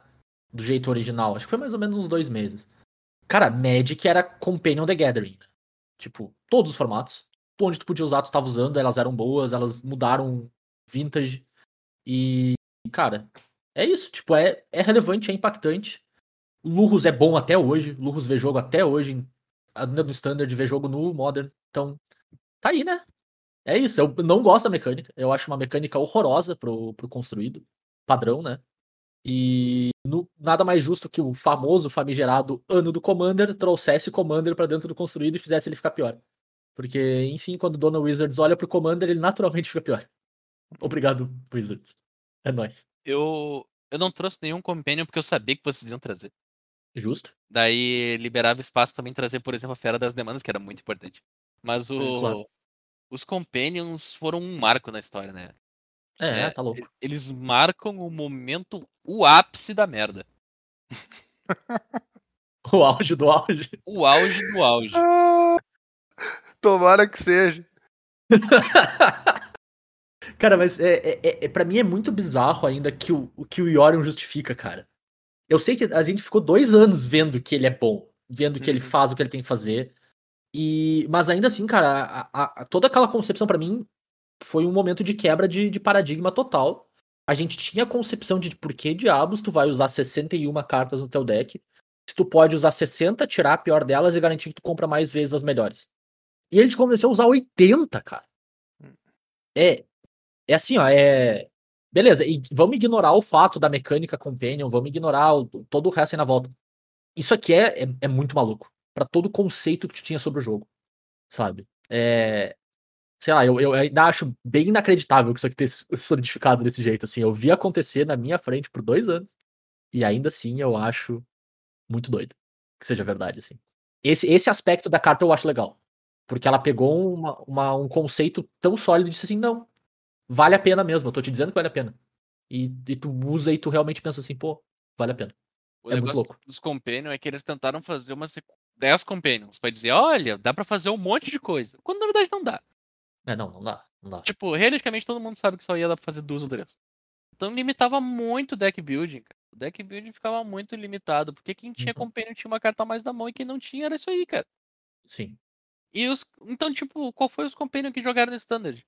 O Companion mais aleatório do mundo, só porque ele custava 5 mana. E existia. Uhum. E era forte. Ele é 5 mana 5-5, cara. É isso que ele era. Quatro, E ele tava quatro. lá. É, Não, é acho que ele tá falando da Giganta nesse caso. É Giganta, tô falando da Giganta. Ah, meu Deus, é verdade. A Tá. Giganta jogou por causa que ela era 5 mana 5-5 e existia. É, não, porque ela é de graça. Essa era, não- essa era, esse era o superpoder dela. Ela existia. É, Eu concordo. Não, é- como eu falei, não é uma mecânica que eu gosto, mas eu não consegui falar desse ano e não falar de Companion, sabe? Não É, tem como.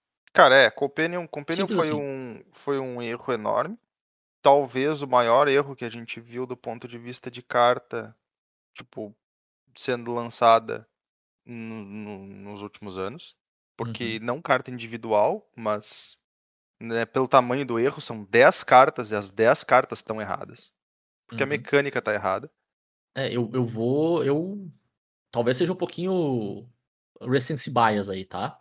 Hum, Mas eu defendo piamente que Companion é a pior mecânica já lançada. Não é a mais forte, não é a mais impactante, não é, mas é a pior mecânica que já botaram num produto de Magic, botaram dentro de um booster e, e chiparam, assim, sabe? tu diz pior como a mais errada?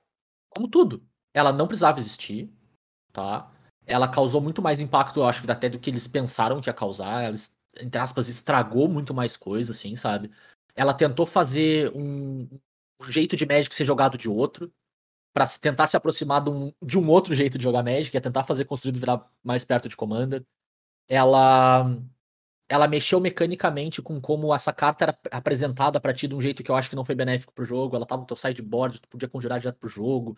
Enfim, eu acho que ela- tu- tudo na mecânica Companion foi ruim. Então ela pode não ter. eh, Tipo, eu acho que a Affinity, como em termos de, de impacto, quando saiu a Affinity lá, fez um standard talvez pior que o standard de Companion. Porque eu acho que o standard, especificamente, de Companion não era tão ruim assim. Eu acho que foi muito pior para outros formatos. Mas como pacote completo mecânica, foi a pior decisão de colocar e imprimir uma mecânica num produto que eu lembro, assim, sabe? Ou que eu vi, ou que eu vivi. E eu acho que se desse pra voltar no tempo, seria que eu diria, não, não lança, tira fora. Não faz isso. De longe, assim. Sem, eu, eu, eu não acho que nem tem alguém perto. Eu vou colocar assim. Eu concordo que Companion foi a pior mecânica do ponto de vista de ideia que já existiu. Porque a Uhum. ideia é, vamos fazer Commander pra jogar no T2. Ou É, qualquer formato isso. construído que não é Commander, essa ideia é horrorosa. Tá? Horrorosa. Eu acho que ela é uma das piores mecânicas do ponto de vista de execução que já existiu. Porque a execução foi horrorosa. Eu acho que ela é uma das mecânicas com um impacto mais negativo que eu já presenciei até hoje, pelo menos. Em Hum. todos os pontos que ela teve. Como a gente viu, tinha cartas que eram usadas sem custo nenhum, para deck nenhum, só porque sim. Como a Uhum. Giganta, como a carta lá do deck, a Carrira, que jogava no deck de controle, porque não tinha nenhum bicho. Sim. E ela ainda cria um precedente para uma das piores soluções que eu já vi até hoje Uhum. ah, aplicarem. Não como solução em si, porque como solução em si até que foi decente, mas como foi o que Modelo, foi, né? ela, ela obrigou a Wizards a fazer o que foi basicamente um tipo um debuff da mecânica. É, tá ligado? tipo, a gente nerfou uma mecânica no mundo real. É. E aí tu lê a carta, ela não faz o que ela diz. É, então, cara, Companion é tipo assim, a Companion é horroroso. Horroroso. Em todos os níveis. Pretty much. Mas, Então é gente, isso aí. Quanto, quanto ódio no coração. Mas vamos fazer o seguinte, então. Vamos falar Não, de coisa Eu, boa? eu, vou, eu vou ficar quieto, porque daí só vocês ficam mal. Aham. Vamos falar de coisa boa? Vamos. Pix? Qual que é o teu terceiro lugar? Vamos falar de TechPix? Porque o meu terceiro lugar é Elspeth Conquers Death. Aí sim. Olha. A legítima Tech Ah. Pix das cartas de Magic. Faz tudo, né, cara? Faz tudo, custa mais do que devia. Cara, mas assim, ó, brincadeira. Brincadeira à parte. Eu trouxe os PF Conquers Death. Porque. Por dois motivos. Primeiro, por um bom tempo foi uma carta praticamente obrigatória, porque era a melhor resposta, se não a única resposta, pro Uro. Que é uma carta que a gente nem devia mencionar mais do que uma vez no programa. Tá mencionada, acabou. Exato. Além disso, no final das contas, ela acabou se provando ser uma carta realmente, abre aspas, boa, porque ela é muito mala, cara. Euspeth Conquers Death é muito mala. É muito trouxa, né? É trouxa Nossa caramba. senhora, que carta bem chata. Ela te atrapalha em tudo o tempo inteiro. É e, e é interessante porque eu lembro quando ela saiu, tipo, muita gente dizendo, e eu até meio que caí na- nessa trap. Cara, custa 5 mana.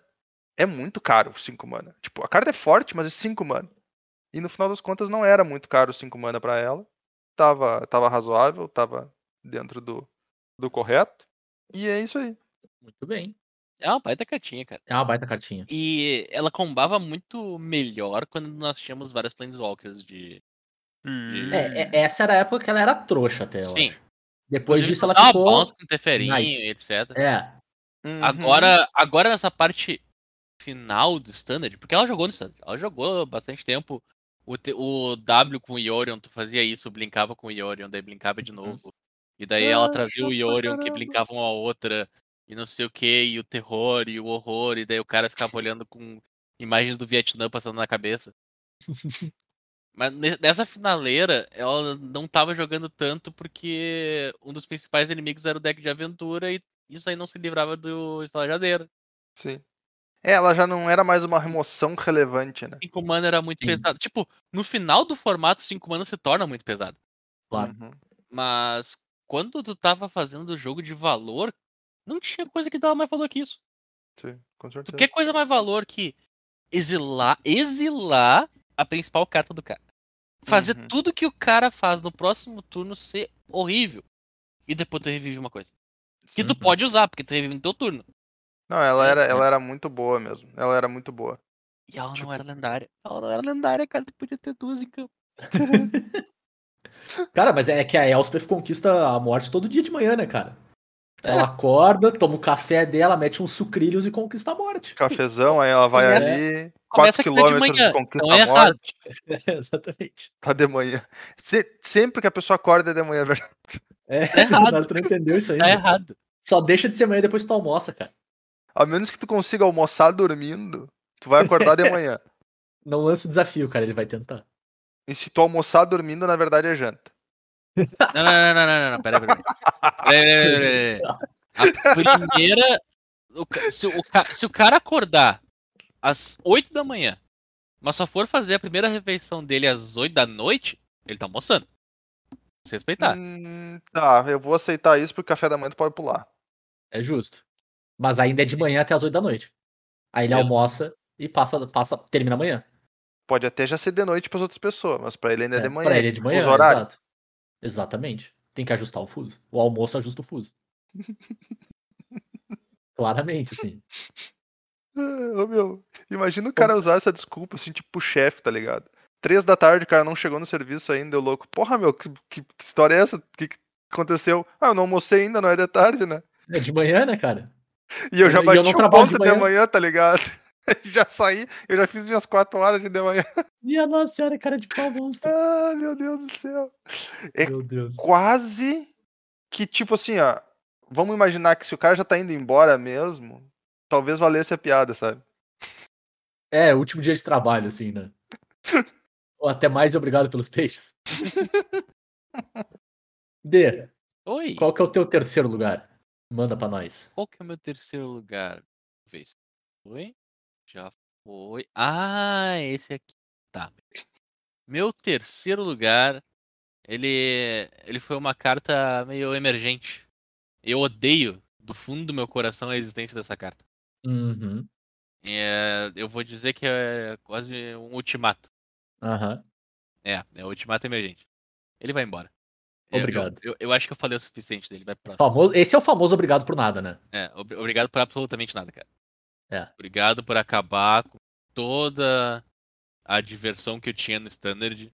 Vocês podem falar que no final ele não importava, que ele era só um deck que o pessoal jogava por memória. Tu conseguiu acabar com toda a diversão que eu tinha no Standard durante um ano, carta de droga. Então, vai embora. Eu não te quero mais. Eu não quero mais falar de ti, eu não quero mais te ver. Tchau. Então acho que eu vou pro meu terceiro lugar, né? Obrigado. Eu, não, eu odeio essa carta. Vai embora. É, é justo, é justo, é justo. Vai lá o E- Zé, terceiro lugar do Zé, ultimato emergente. e passa meia hora falando sobre a carta, né? Mas não, eu vou fazer o trabalho que o Turo falou, que essa carta só poderia ser mencionada uma vez nesse episódio. Então eu acho que eu vou ser a pessoa a mencionar, pelo jeito. Mas, mais uma vez, o meu terceiro lugar também tem um tema, que é o tema Power Trio. Vocês já ouviram falar em Power Trio de música? Sempre tem um guitarrista e vocalista na frente ali, chamando a atenção, que é um cara estilosão, bacana, chamado Oco Ladrão de Coroas. Tá. A gente normalmente tem um baterista extremamente técnico e quem gosta muito sabe do impacto, da importância daquele cara ali, que enqua- enquanto ele faz aquela banda acontecer, que é o nosso glorioso Uru Titã da Natureza. Aham.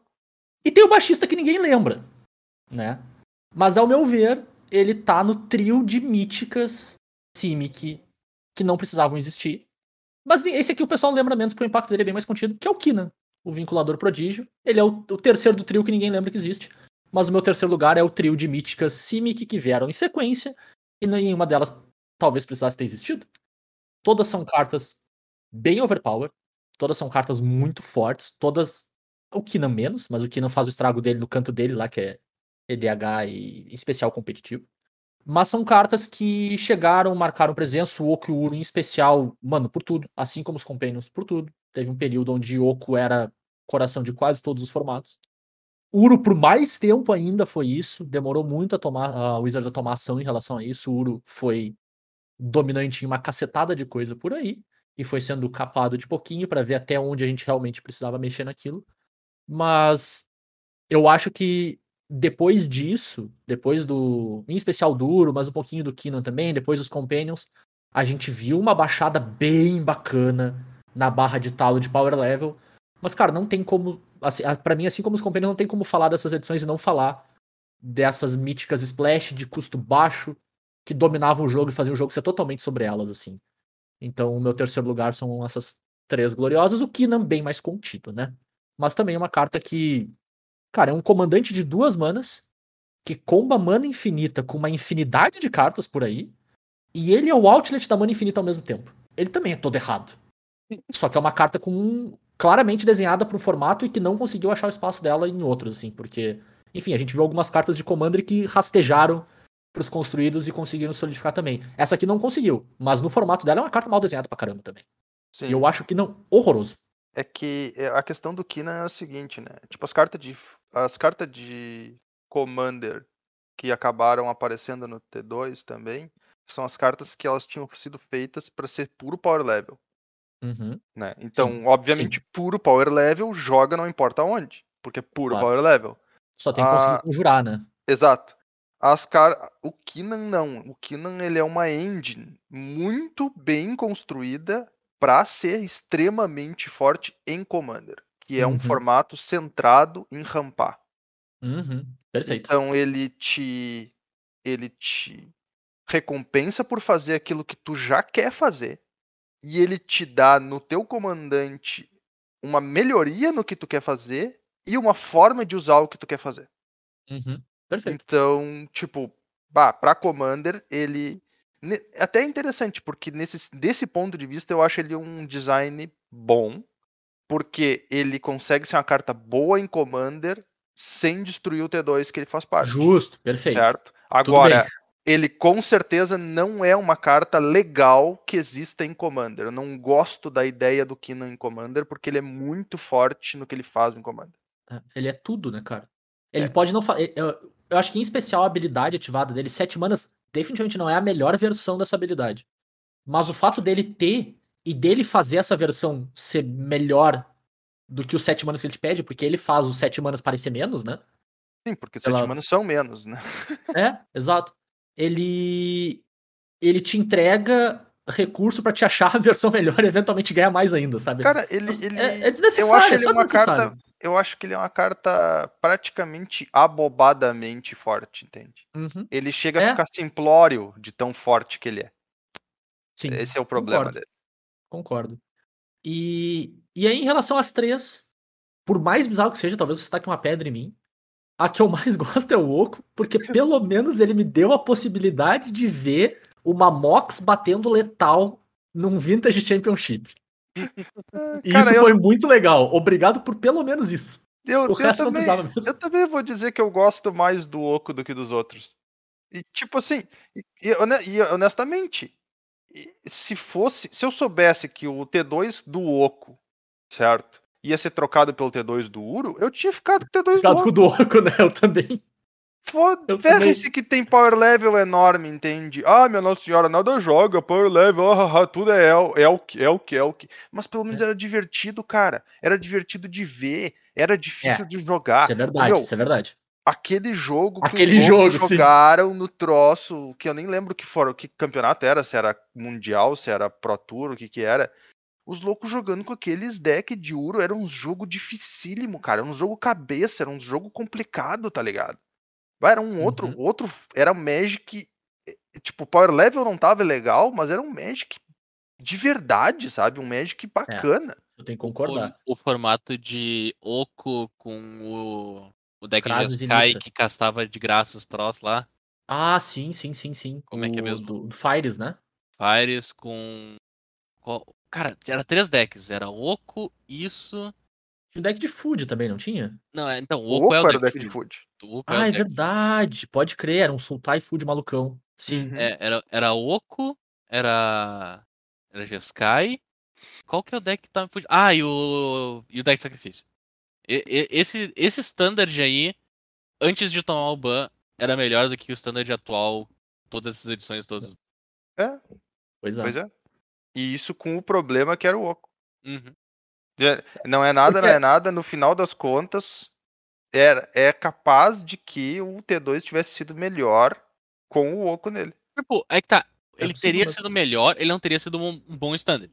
Que Ele não era um bom Sim, standard. sim, concordo. Ele só Concordo era um 100%. standard melhor do que o que a gente acabou tendo, porque, o que a gente, porque as edições que saíram foram completamente irrelevantes. É que, E cara, o- a questão era a seguinte: a gente saiu de um T2 onde, ó, eu sou obrigado a jogar de Simic, porque a carta Simic é muito mais forte que o resto, pra um Standard onde, ó, eu sou obrigado a jogar de Simic, porque a carta Simic é muito mais forte que o resto. Então continua igual, cara, só que É. o Uro era uma carta mais mala do que o Oco.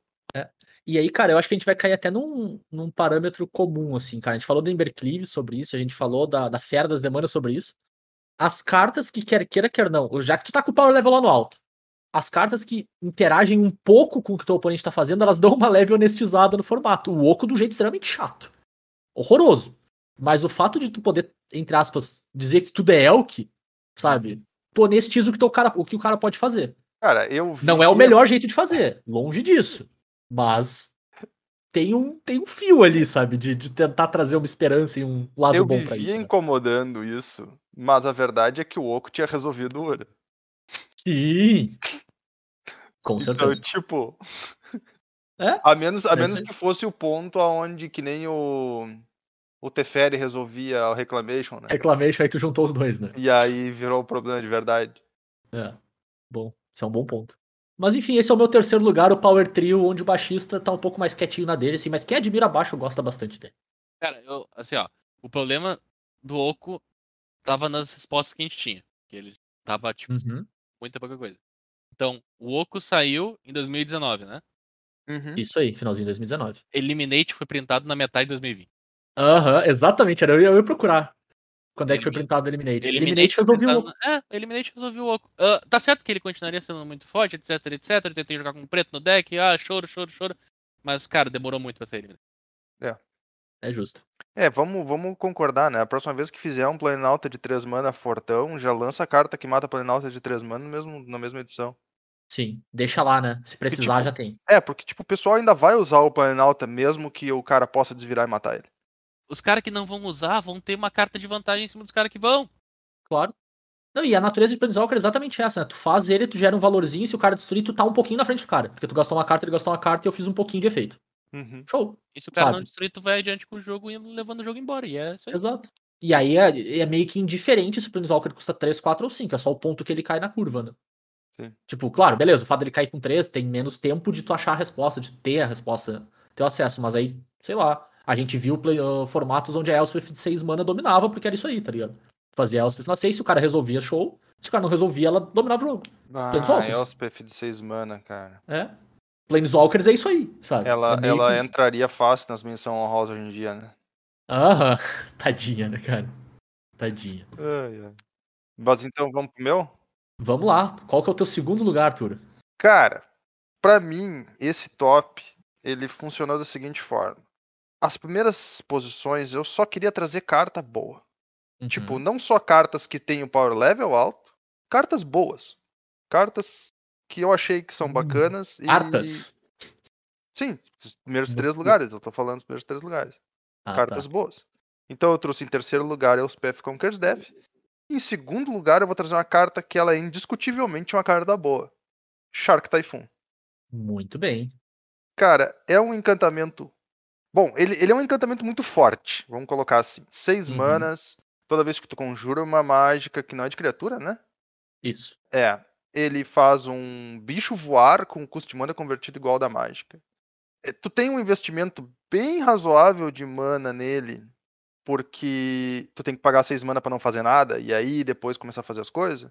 Mas em diversas partidas tu, tu corre com o jogo depois que tu fez a carta, domina completamente.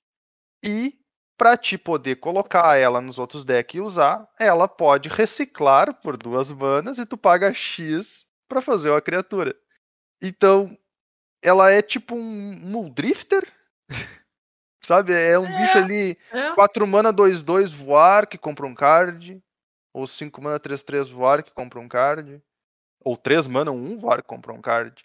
E ela era usada principalmente por esse efeito. A maior parte do tempo que ela foi usada, ela era usada para te reciclar ela e ter um bicho voador que te comprou um card. E mais adiante que foi aparecer os decks que realmente queriam jogar, não só numa match específica, tu jogava o Shark Typhoon de verdade, mas não, o Uhum. teu plano era, não, eu vou ganhar fazendo Shark Typhoon e fazendo as tokens com as mágicas que eu vou jogar depois. Então, no final das contas, por um bom tempo eu achei meio chato o fato de que todo deck azul tinha. Porque era muito fácil, muito simples, vamos colocar Claro. assim. Por outro lado, ela não era. Ela era uma carta de. Ela era uma carta boa, só que ela não tinha aquele impacto que destruía a partida, que nem as outras cartas boas que a gente mencionou, sabe? Sim, com então certeza. ela é uma carta boa melhor do que o resto. Porque ela é boa, tu bota ela no deck, tu praticamente não tem uma desculpa não usar ela no deck, mas ela não é aquele coisa que tu. Ah, tô fazendo aqui o Shark Typhoon louco. Ah, de novo esse troço, minha Nossa Senhora, que é o Wizard tá fazendo com o Magic, sabe? Então é isso aí. Concordo, cara. É, o, o fato da carta estar em todos os decks só incomoda se ela é relevante de fato, né? Tipo, ela, ela é um core daquilo, ou ela tá lá porque ela é sempre muito boa. Aqui ela tava, sei lá, era a sexta ou oitava melhor carta do deck, então tudo bem ela tá em todos os decks, né? Que, que podiam Ela era. usar. Exato, ela era sempre muito útil. Isso, perfeito. Perfeito. Cara, eu, eu gosto bastante da carta também, assim, acho bem, bem legal mesmo. E é, é engraçado que tu, tu queria realmente o modo alternativo muito mais que o modo normal da carta, né? O Uhum. modo alternativo se tornou conjurar ela na mesa e fazer e fazer tokens com, com frequência, né? Não, eu concordo, cara. Eu gosto bastante da carta, é bem legal. Tinha momentos onde ela, ela dava um leve ranço quando o cara fazia pra bloquear o teu bicho, ainda comprava uma carta e ficava tipo, de cara com cara. Mas tu não, tu- em nenhum momento tu se sentia roubado com isso, né? Ela é uma carta bem, bem bacana mesmo. Uma das boas cartas de Corea, e eu acho que cai no mesmo grupo dos castelos ali. Boa carta, legal, just right. Sabe? Tá ali. Show. Shark Eu gosto bastante. Ele era meu primeiro lugar, começo da lista, Uau! porque ele é a melhor carta. Ele era o meu primeiro lugar. Ele saiu, ele saiu fora da minha lista que eu sabia que vocês iam falar. Ah, E saiu fora. Uau, saiu do primeiro pra fora da lista. É bem relevante. né? é, eu ia dizer, pô, do primeiro eu até consigo derrubar um cara pra quinto Cara, ou quarto, se, você- porque as pessoas vão vocês não, falar. se vocês não falassem, eu ia falar dele depois de todos os troços. Aí ele ia ser o teu Porque- tier zero. Porque ele, ele é a melhor carta standard. Ele foi a carta standard mais bem feita, trabalhada, funcional, planejada. A melhor carta standard de toda essa rotação foi o Shark Typhoon. A carta fazia sentido porque ela custava 6 mana. Ela era um encantamento, era difícil de remover, mas tu removesse o cara não tinha impacto. Se pagasse 6 mana e conseguisse castar mágica depois, ela tinha feito o que ela fez, ela ganhava o jogo. E não tinha choro. É um encantamento de 6 mana. Ela tem uma Claro. habilidade alternativa que começa a funcionar a partir de duas mana pra ciclar e depois pra fazer bicho tem que ter mais mana. Então não é uma coisa que tu faz rápido. É uma coisa que tu faz depois. E é uma coisa que tu vê vindo. Tu consegue ver a distância. Consegue ver o troço Uhum. vindo a galope. Então não é segredo, não era surpresa, tu sabia que existia. Era uma baita carta. Tu não podia socar quatro no teu deck, porque daí tu ia comprar três na tua mão e começar a chorar. Que tu ia ter que reciclar o troço por duas mana ou por uma mana pra fazer alguma coisa. Porque tu tinha uns encantamentos de seis. Então, assim, de maneira geral, ela foi uma carta muito bem feita por Standard. Ela deveria ter sido a melhor carta do Standard. Ela não foi porque o Standard tava, como eu falei, há 800 vezes nesse episódio, deturpado. Tinha tanta coisa ridícula que o Shark Typhoon não conseguiu ser a melhor carta do Standard, porque ele enfrentava Planeswalker. Ele lidava com blocker. Ele ah, encaixava em qualquer tipo de deck que tu poderia montar normalmente. Ele, ele não seria atropelado por um Embercleave. Ele não seria dominado por uma abundância de cartas por causa de uma criatura de uma mana. Ele não seria destruído por efeitos aleatórios de um deck Sultai. Ou então roubado roubado por causa do encantamento de 7 mana que ninguém deveria jogar na existência do jogo. Que é a Kiora, que é o negócio da Kiora. Mas tava lá por causa que o deck tava aí. Então assim, ó, o Shark Typhoon foi a melhor carta standard durante um ano e meio. Ela teve seu crédito, ela jogou outros formatos também. E de longe foi o ponto alto do da, dessa rotação indo embora. Esse sim, obrigado por tudo, né? É, esse assim. Obrigado por estar aí, tu fez. Tu fez muito bem o teu trabalho. Vai deixar saudade. É, o, Muito bem. o discurso do Bernardo quase me faz ficar com remorso de não trazer em primeiro lugar. Olha nunca é tarde demais pra trocar, hein? Ele gostava da carta mais do que eu, tipo. Eu gostava da carta. Daqui a pouco ele vai dizer, oh, wait, era meu primeiro lugar, sim. Não, eu vou dizer pra vocês, até hoje eu não tenho quatro Shark Typhoon na arena.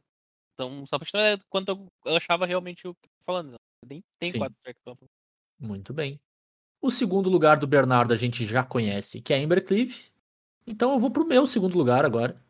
Que, cara, mantendo o meu tema do podcast, mantendo o tema do meu top 5, ah, eu tenho aqui o, o Sandy Júnior dos decks de combo, basicamente. Em especial do nosso glorioso formato Commander. Porque, como o Bernardo lançou o ultimato antes do episódio que a gente só podia trazer carta standard, eu fiz todo o papel de falar de Commander aqui. Deixei o Turo se comprometer com o Bernardo e fiquei quieto na minha. E, e o Turo quase assassinou o meu top antes dele começar. Porque as duas cartas que eu trago são duas cartas que elas não precisam andar juntas, mas elas em vários momentos andam juntas e elas servem pra ganhar combando e ninguém tem dúvida nenhuma disso. Que são o Oráculo de Taça e a Ruptura do Submundo. São duas cartas, uma delas eu concordo com o Turo, ela é bem melhor que a outra. Tá? A Ruptura é uma carta mais mais bacana, mais bem desenhada, mais bem feita. O Oráculo é um pouquinho mais zoado, mas eu acho que no Commander ele não é um grande problema que é onde eu acho que essas duas cartas realmente fizeram impacto. Elas têm uma casa muito forte e elas jogam muito bem juntas, como um baita mecanismo para ganhar em mesas de power level muito alto, assim. Ah, eu acho a Ruptura uma carta um pouco mais versátil até, tu pode botar em mais combos diferentes, enquanto o Oráculo é bem mais contido, assim. O Oráculo ganha um pouquinho de, de espaço aqui por ter conseguido ganhar em outros formatos também. E eu lembro sempre daquele nosso glorioso deckzinho Pioneer que existiu por um período, onde tu tentava ganhar com uma win condition com muita cara de comando. E era bem, bem interessante, assim. Ah, teve seus problemas, teve só até um pouquinho da sua fase um pouco, mas não demais, opressivo. A gente nunca acho que até como time, a gente nunca foi da opinião de que o deck era opressivo, ele precisava ir embora. Ele talvez fosse até um, um bom cara para começar a dar uma cara pro formato, né? Ele começar a ter a- os seus decks tier ali, não ficar totalmente sem forma. Mas eu acho que são duas cartas que elas vieram para agregar nesse mundo de cartas de combo. São cartas que vieram pro, pro Commander e não não tiveram, vamos dizer assim, o seu estrago no Standard, que assim como o não passou despercebido, essas duas no Standard também passaram razoavelmente despercebido. Conseguiram achar seus espaços ali nos formatos com um pouquinho mais de power level. Ruptura teve o deck lá de do, do Lotus Field, né? No Pioneer que usava também, pra ficar virando e desvirando o terreno, fazendo mana, enfim. Eu gosto das duas cartas, eu acho que elas acharam seu espaço legal no, no Commander e, e elas andam muito bem juntas de mão dada, então eu trago o Sparzinho Sandy Jr. como meu segundo lugar. Oracle é errado. Tudo bem. Taça da Oracle é muito errado. É, eu, eu, eu acho que. Eu até entendo que pra Commander ele não é. Tipo, ele é Não é errado, mas ele não é tão errado. É, eu acho que não é um problema. Agora, Só isso. eu diria que tudo que o. Tudo que o- a brecha tem de, de bem feito, design bacana e tudo mais, o Oracle tem de meh. O Oracle tem de Ele- mal feito, mal planejado. É, ele é muito simplista, ele é muito fácil, ele não te cobra quase nada, e é isso aí. E ele não A tem carta- fail-safe. Não tem fail-safe. É. É, eu acho que é só o ponto do zero, cara. Se, o- se o- não fosse o ponto do zero, tava tudo bem. É, mas é que o ta- eu ponto tava- do zero tá lá, tá ligado? Assim Não, como exato, o gigante exato. tectônico bate só 3 em vez de 7. Justo. é por isso que o gigante tectônico não tá no top e o oráculo tá, né? Mas, cara, eu, eu acho que o, que o impacto das duas no, no high level commander lá é tão significativo que eu não consegui trazer uma sem trazer a outra. Uhum. Não, eu entendo. E é isso. Não, o impacto com certeza é significativo. É. Eu só digo assim, tipo, do, do, do feeling. E até é Uhum. estranho, porque não faz grandes diferenças se teu oponente tá te combando com brecha e LED e. E e maníaco. congelamento cerebral, tá ligado? Ou Uhum. se ele tá fazendo um combo com, com Taças Oracle 80 de Pact. É, tu, tu perdeu já. Mas ainda assim, Exato. tss, tu te sente diferente. Um deles parece muito cheap, um parece muito barato, tá ligado? É, eu concordo que ele é bem mais fácil. É. Não, vou- não vou discordar.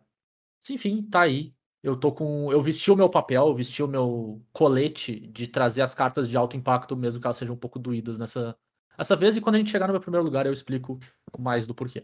Não, tu, Muito tu vestiu teu colete de ladrão, cara. Que até agora não Muito bem. teve uma posição que tu não saiu roubando. Os cara castelos, cara! Gente, Você tá Castelo roubando desde o honesto. começo. Honestíssimo. Os castelos são honestíssimos. Ah, o- honestíssimo. Meu quinto lugar tem cinco cartas. Sim. E quantos, quantas Ah, cartas tem não, veja top? bem, é, ó, tu consegue perceber que ele tá diminuindo? Aham. Ele começou com 5, 4, 3, 2. Esse é o tema do. É o podcast, Agora é o que eu top vi, 5 é o tema pirâmide, do cara. top 5 dele. É, olha uma pirâmide. Ai, genial. Ai, ai, muito bom, muito bom. É, Vamos Muito lá, bom, nota então. zero, né? Eu, exato. Adorei, adorei nota 3. Eu Exatamente. vou, eu vou fazer a minha parte, então. E eu vou trazer a- o meu top 1. E o meu top 1 é razoavelmente incontestável. Eh, o Hum. pessoal até É pode. a coleção querer- de Eldraine inteira. Não, não, não é a coleção de Eldraine inteira. Mas, cara, tipo, se não fosse falado, ia ser errado. Então, tô trazendo aqui o que seria quase uma mecânica. O meu top 1 é gato, forno, ganso e trilha. Muito bem. Food. Ponto deck. Cara, gato, forno, ganso e trilha. Eu acho que por mais problemático que tenha sido o gato no T2, Uhum. a ideia do, do- a ideia esse, essa mecânica esse componente essa, essa engine que foi criada seja por acaso ou não ela é muito boa cara nossa senhora jogar com esse deck era uma das melhores coisas que eu já fiz no Magic nos últimos 3 ou 4 anos tipo sem mentira o deck do gato do forno com a trilha na mesa com um ganso pra rampar é claro que eu joguei só na arena Ah, então, beleza. Porque tu não pegou um bloquinho de papel pra anotar o mais um, menos um. Não, mas isso aí também, cara, eu não ia pegar um bloquinho de papel pra jogar, anotar o mais um menos um, porque eu também não ia estar jogando PTQ, tá ligado? Não, mesmo assim, cara. Tipo, não pegou um bloquinho de papel pra marcar a vida de gato. Eu cara. ia anotar no celular, Que porque tá dor, jogando no. FNM. E, e, e, tipo assim, se não tivesse rastreio de coisa e alguém chamasse o juiz, o resultado do jogo ia fazer muito pouca diferença.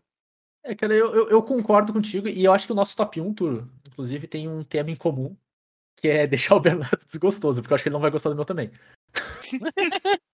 Mas eu, eu entendo, cara, é, é uma engine que ela. Quando tu tá fazendo ela, ela é muito satisfatória, né? Ela é muito legalzinha e ela não é, em nenhum momento, ela é overpower. Eu acho que esse é o principal segredo dela. As tuas cartas individualmente são bem meh, se tu parar pra pensar. Sabe, nenhuma delas tá fazendo sozinha nada demais. A soma das partes também não é nada demais. Tu tá, tipo, ganhando um de vida, o cara tá perdendo de vida. E tu tá comprando uma permanente. Nem sempre, né? E tu Muitas tá vezes, gastando nem mana pra fazer isso? tá gastando mana pra fazer isso. Tu tá quase jogando. Esse, esse sim, tu tá jogando Commander sem precisar de um Companion no teu deck. Cara, então, enquanto tá jogando exato. T2. É, é que aí que Esse tá. sim. Isso, isso é fato. Realmente, ele é muito estilo um deck de Commander. Só que ele é muito estilo um deck de Commander sem deixar de ser um deck construído. Uhum, Normal de T2, sabe? Exato. Tipo, um deck que tem partes móveis que vão fazendo um pouquinho mais do que o total delas. E não tinha nada que não tinha resposta. Ele não. Cara, Isso eu é- tu tinha resposta para os troços. Tu tinha resposta, tu tinha carta que exilava os bagulho do, do Grave, tu tinha aquele. Era Cry of Carnarium, se eu não me engano. Aham. Podia Canary, usar, e aí não interessava se o cara tinha como ativar o gato em resposta ou não, ele terminava exilado de qualquer jeito, certo? Tu podia Uhum. focar no forno, tu podia focar no trail, o gato sozinho na mesa não fazia quase nada. Ele precisava do Uhum. resto pra funcionar.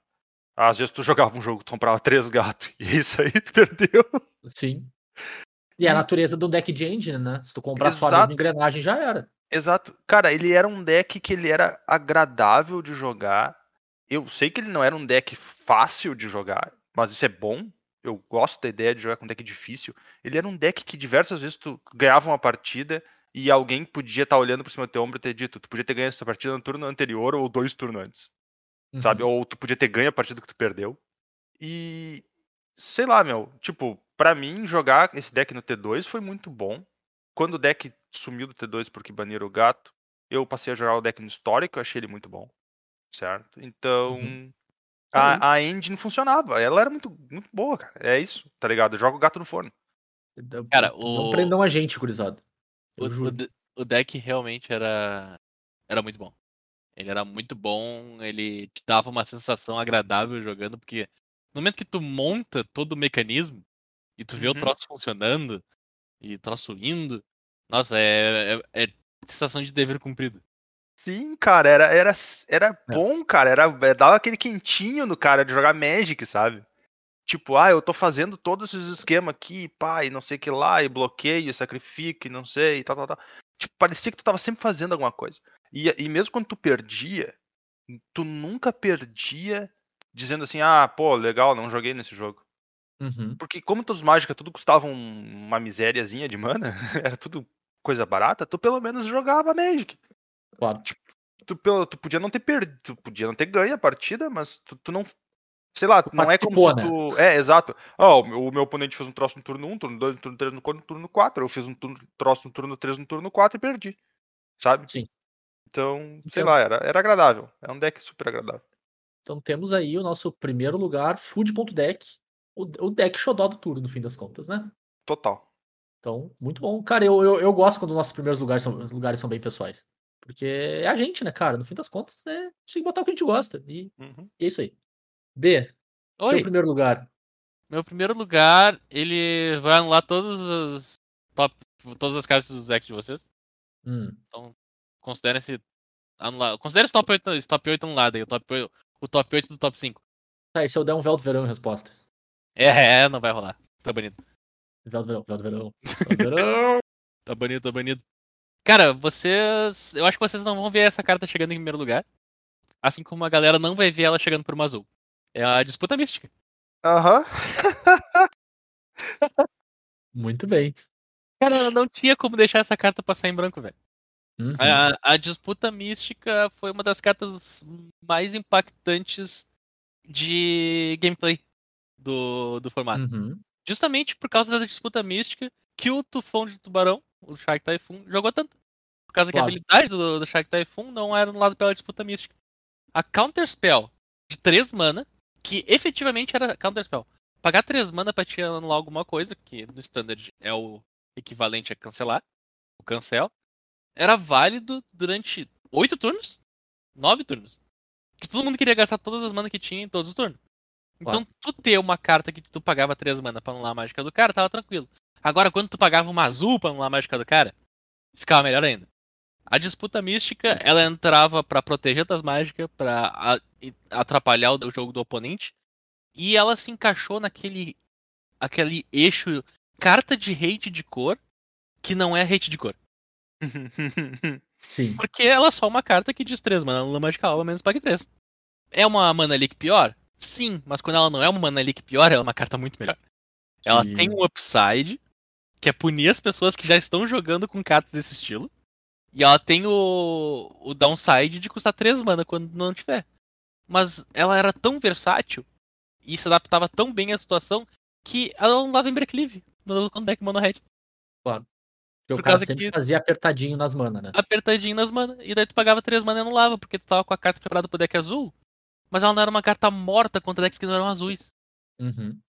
tu realmente subia em Berclive contra um, um deck. Cara, teve, teve uma época que jogou um, um deck. Na, eu tô com Esper na cabeça, mas não é Esper. Era branco, preto e. e verde. Eu esqueci a o nome da combinação. Abzan, isso, obrigado. Nada. Um- e daí. O deck Abzan. E tu subia essa, a disputa mística pra anular os troços do Abzan, cara. Porque os troços do Abzan era 4 mana, 5 mana, 6 mana. Sim. Era só uma baita carta. Disputa mística é incrível. Cara, Boa. eu achava muito bacana a disputa mística, principalmente pelo aspecto de proteger de counter. Essa é a Uhum. minha counter que eu vou me proteger de outra counter. E aí, como as outras counters sempre são azul, ela sempre custava uma mana só. Então, tipo, às vezes tu. Ah, eu tenho. Vou ter que fazer minha carta de 6 mana quando eu tiver 8 mana aberta pra deixar meu cancel aberto. Meu cancel não, meu negate. A disputa mística fazia isso ser só uma mana a mais. Era muito bom de jogar. Nesse, tipo, ela te ajudava muito a alinhar tuas, tuas jogadas. Ela, te- ela teve na curva das minhas menções ali. Eu quase coloquei as menções porque eu achei ela realmente, eu concordo com tudo que vocês falaram, assim, muito bem. Todos os custos estão corretos. Em to- to- todas as linhas de texto da carta, tá ligado? Foi por Muito, um muito bem feitinho. detalhe que ela não entrou no meu top. Por um detalhe mesmo. Muito bem. Então eu vou, vou trazer o meu top 1.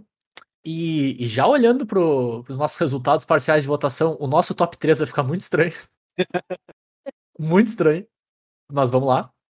E, e já quero levantar aqui o ponto de que o Turo conseguiu co- quebrar uma promessa com o nosso ouvinte. Hum. Onde ele prometeu que em 2021 ele ia ser a pessoa que mais ia roubar o nosso top. E claramente ele não conseguiu. Eu me esforcei bastante para ele não conseguir. Eu nem tentei. Muito. Eu me esforcei muito para ele não conseguir. Eu tentei ser o mais justo possível. Sim, mas vamos concordar. Eu nem tentei, né? Não, tu não tentou, nem um pouco. Nem Ah, 10 tá, cartas não. tu colocou em primeiro lugar dessa vez. Beleza, não, tranquilo, só pra ter certeza, né? É que, É cara, é, o Turo do ano passado era um idiota, ele não manda no que eu faço. É justo, é justo. Mas, cara, enquanto eu tava preparando o meu top, olhando pras cartas da edição, eu percebi uma coisa, cara. Pessoalmente falando, eu gostei de pouquíssimas cartas de tudo nessas edições. Pouquíssimas cartas, assim. Várias cartas eu olhava, tipo, pô, é legalzinha. E era o meu sentimento geral com quase tudo, assim. Então, no, eu, eu meio que fiz o papel de. De tipo assim, eu vou trazer as cartas que eu sei que a gente tem que falar em algum ponto porque elas foram relevantes, foram impactantes, mas que eu sabia que vocês não iam trazer. Que foi tanto o Oráculo, quanto o Uruoco, quanto os Companions. Eu sabia que vocês não iam trazer porque vocês não gostam delas, eu também não gosto. Mas eu achei que não fazia sentido nenhum a gente falar desse ano e não, E mencionar. É. Uhum. Então tudo bem, vestir o meu, meu casaquinho ali. Cara, Companion eu tenho que dizer, Zé, Companion eu Hum. fiz o teu truquezinho porque eu sabia que não ia passar desmencionado. Eu não mencionei. É justo, é justo. E aí. eu, quero não ver o trouxe dia que nós três fizer o truquezinho e passar desmencionado. Tudo, né? E, e, inclusive, eu não trouxe nenhuma carta de aventura e nem a Embercliff porque eu sabia que vocês iam trazer. Sabe, tinha certeza. Que, tipo, era aquelas, tipo assim, estavam na, na barreira do ainda gosto o suficiente pra falar sobre, né? E aí, cara, em primeiro lugar, eu tive que trazer uma das poucas cartas que eu gostei nesse período todo, assim. E foi, foi um período onde eu joguei muito pouco Magic, em especial T2. Eu tinha um deck. E eu joguei com esse um deck meio que a rotação inteira. Porque ele era barato. Mas eu realmente gostava dele, eu achava ele divertido. se- se- mesmo que se ele fosse ah, barato não fosse divertido, eu não ia jogar, né? Porque né, aí também é masoquismo puro. Mas o meu primeiro lugar é uma carta pra encapsular o deck que, que eu trouxe. Não, não é o que o Turo tá dizendo aqui no, no ouvido. Ele tá tentando adivinhar. Mas a carta que eu trago é a Raposa Florescente. pra justificar o deck de Cycling, que foi o deck que eu joguei basicamente a rotação inteira no, no Standard. Eu joguei muito pouco Magic no geral durante o período dessa rotação. Uh, foi muito Commander pro webcam. Mas era, para mim era tipo um, um leve alento que eu tinha, que eu entrava na arena, eu tinha um deckzinho, eu jogava minhas partidas, me divertia e ia embora, sabe? E eu quis escolher uma carta do deck. Eu escolhi a raposa porque era ou a raposa ou a mágica de 4 mana. Eu nunca gostei muito da mágica de 4 mana, do Zenith Flare. Sempre achei uma Uhum. carta meio trouxa. E eu achava a raposa legal. Eu achava a raposa uma carta que entrava cedo, entrava no board, mais tarde no jogo ela virava um cycling pra ti, ela não ia ter relevância no board, assim. Mas ainda era uma carta que não tava morta na tua estratégia. E eu achava ela meio que just right também, assim, sabe? Uma carta que eu gostava de usar, achava ela legal. E pra mim tinha esse apego do deck que eu gostei de jogar nesse período. Então, um pouco similar com o, com o apelo do deck que o Turo gostava. E, enfim, é uma carta que eu gostei. E uma das poucas cartas que eu gostei de usar ativamente no entre todas essas coleções, assim. Ficou muito perto entre ela e a Rada, que saiu em M21, e eu não tinha percebido. Que foi o meu comandante preferido dessa vez. E nos, nos outros tops eu sempre trouxe o meu comandante preferido como primeiro lugar. Mas dessa vez eu não achei ela impactante o suficiente. Eu não usei ela o suficiente. Ou o tanto que eu usei a raposa para me divertir nesse ano como um todo, né? Então, o meu primeiro lugar acaba sendo a raposa. É um deck que vai embora, agora também vai todo embora, não vai sobrar nada dele. E, enfim, dá, talvez tenha uma versão histórico, seja lá o que vai acontecer com o histórico agora, né? Com todas as mudanças assim. Dificilmente vai ser forte o suficiente, mas as cartas estão lá, né? E... Mas é uma carta que eu gostei, eu acho que ela, pessoalmente falando, ela serviu o propósito desses dois anos de eu me divertir muito usando ela. E no fim das contas, o meu primeiro lugar é guardado pra isso, é o que eu usei pra me divertir mesmo. Então, bem-vindo a Raposa aí ao nosso glorioso top 5. Dessa vez o, o meu primeiro lugar foi que nem o teu primeiro lugar, então. É. E eu sei que o Bernardo não gosta da, da carta, ele não gosta muito do deck como um todo. Então eu achei que ele Não. ia ficar meio chateado. Eu, cara, eu, falei, o, o deck de Cycling era o melhor deck standard. Justo. O maior inimigo do deck de Cycling era o deck de Cycling. O deck de Cycling. É, que vamos ser bem sinceros, se é pra te ser o melhor deck do standard, tomara que teu pior inimigo seja tu mesmo, porque daí pelo menos não vira um problema. Exatamente. Nunca foi, né? O deck nunca foi um problema. Sempre foi um deck. É, é bizarro, porque é bem o que o Bernardo falou. Ele, ele tinha. Nos draws certos, ele, ele era imbatível. Só que não, não acontecia com frequência suficiente pra ele sair do tier 2. Uhum. Ou tier 1.5, talvez, ali, abraçado com o Mono Red. Ele não conseguia achar essa consistência e ainda bem. Acho que até o que torna ele divertido é que ele não era consistente. Tinha vários jogos, jogos que, tipo, tu comprava todos os teus cycles não comprava nem payoff. Sim. Ou tu com- não comprava terreno, tu não achava o maldito do terceiro terreno, tu ciclava, ciclava, ciclava e não achava o terceiro terreno, que é inacreditável, mas acontece. E, enfim, acontecia com muita frequência e deixava ele mesmo em xeque. Mas era um deck muito divertido nesse sentido, era muito legal de jogar com ele. Eu gosto bastante, assim, então. Brigadão, Raposa. Acho que é isso que eu tenho pra dizer pra ti também. Eu só quero falar uma coisa. Que na verdade são várias coisas, né? Porque é um discurso. Vai sair a rotação. Vai sair quatro edições. A gente fez um top 5, onde a gente foi altamente roubado e botou um monte de carta. Uhum. Eu vou listar aqui todas as cartas que a gente não falou sobre. Mas todas Minha elas Senhora. poderiam dedicar tranquilamente uns 20 minutos a falar sobre. Boa. Eu vou mencionar uma carta que eu esqueci de falar no começo. Grasp of Darkness estava no standard. Ninguém lembrou disso. É verdade. Mas vamos lá então. Nó- Nós não falamos de Grande Círculo. Cam- Tá? Grande Círculo, encantamento, compra carta verde. Campeão Fervoroso. O Javier Domingues. Uhum. Matador de Gigante. A criatura com a aventura que destrói a criatura de poder 4. Impositor da Guilda dos Ladrões. A carta que fazia o deck de rogues. Dança da Vivenda. A carta que revivia o artefato e encantamento pra, pra fazer 4-4 e bater no cara. Fadinas dos Desejos. A fada que dá tutor. Croxa. O. O Titã que ficou. Trevo da Sorte, que foi a carta banida, que você escolheu lá nos caras casas banido. Trevo da Sorte foi banido. Tomo da Mente Labiríntica. O artefato mais honesto de cara de advantage a jogar o formato inteiro. Augúrio do É Mar. verdade. O encantamento mais honesto a jogar o formato inteiro também. Que é o encantamento da taça, comprava uma carta escreve 2. Bonnie Crusher Giant, talvez a melhor carta de aventura. Fera Apaixonada, disputando a melhor carta de aventura. Uhum. Doom Foretold, Ruína Predita. Encantamento que as pessoas fizeram jogar até o final, mesmo quando não deveriam nem ter começado. Winota, a roleta, e é isso aí. Tu brincava de Slots. Tu brincava de slots? Era. Como é que era a musiquinha da- do, do Silvio Santos mesmo? Ah, o, a Porta dos Esperados? O Inota ou como fazer commander errado no T2. Exatamente. Fuga para as Terras Selvagens, 5 mana feitiço que comprava 5 cartas. Bom demais.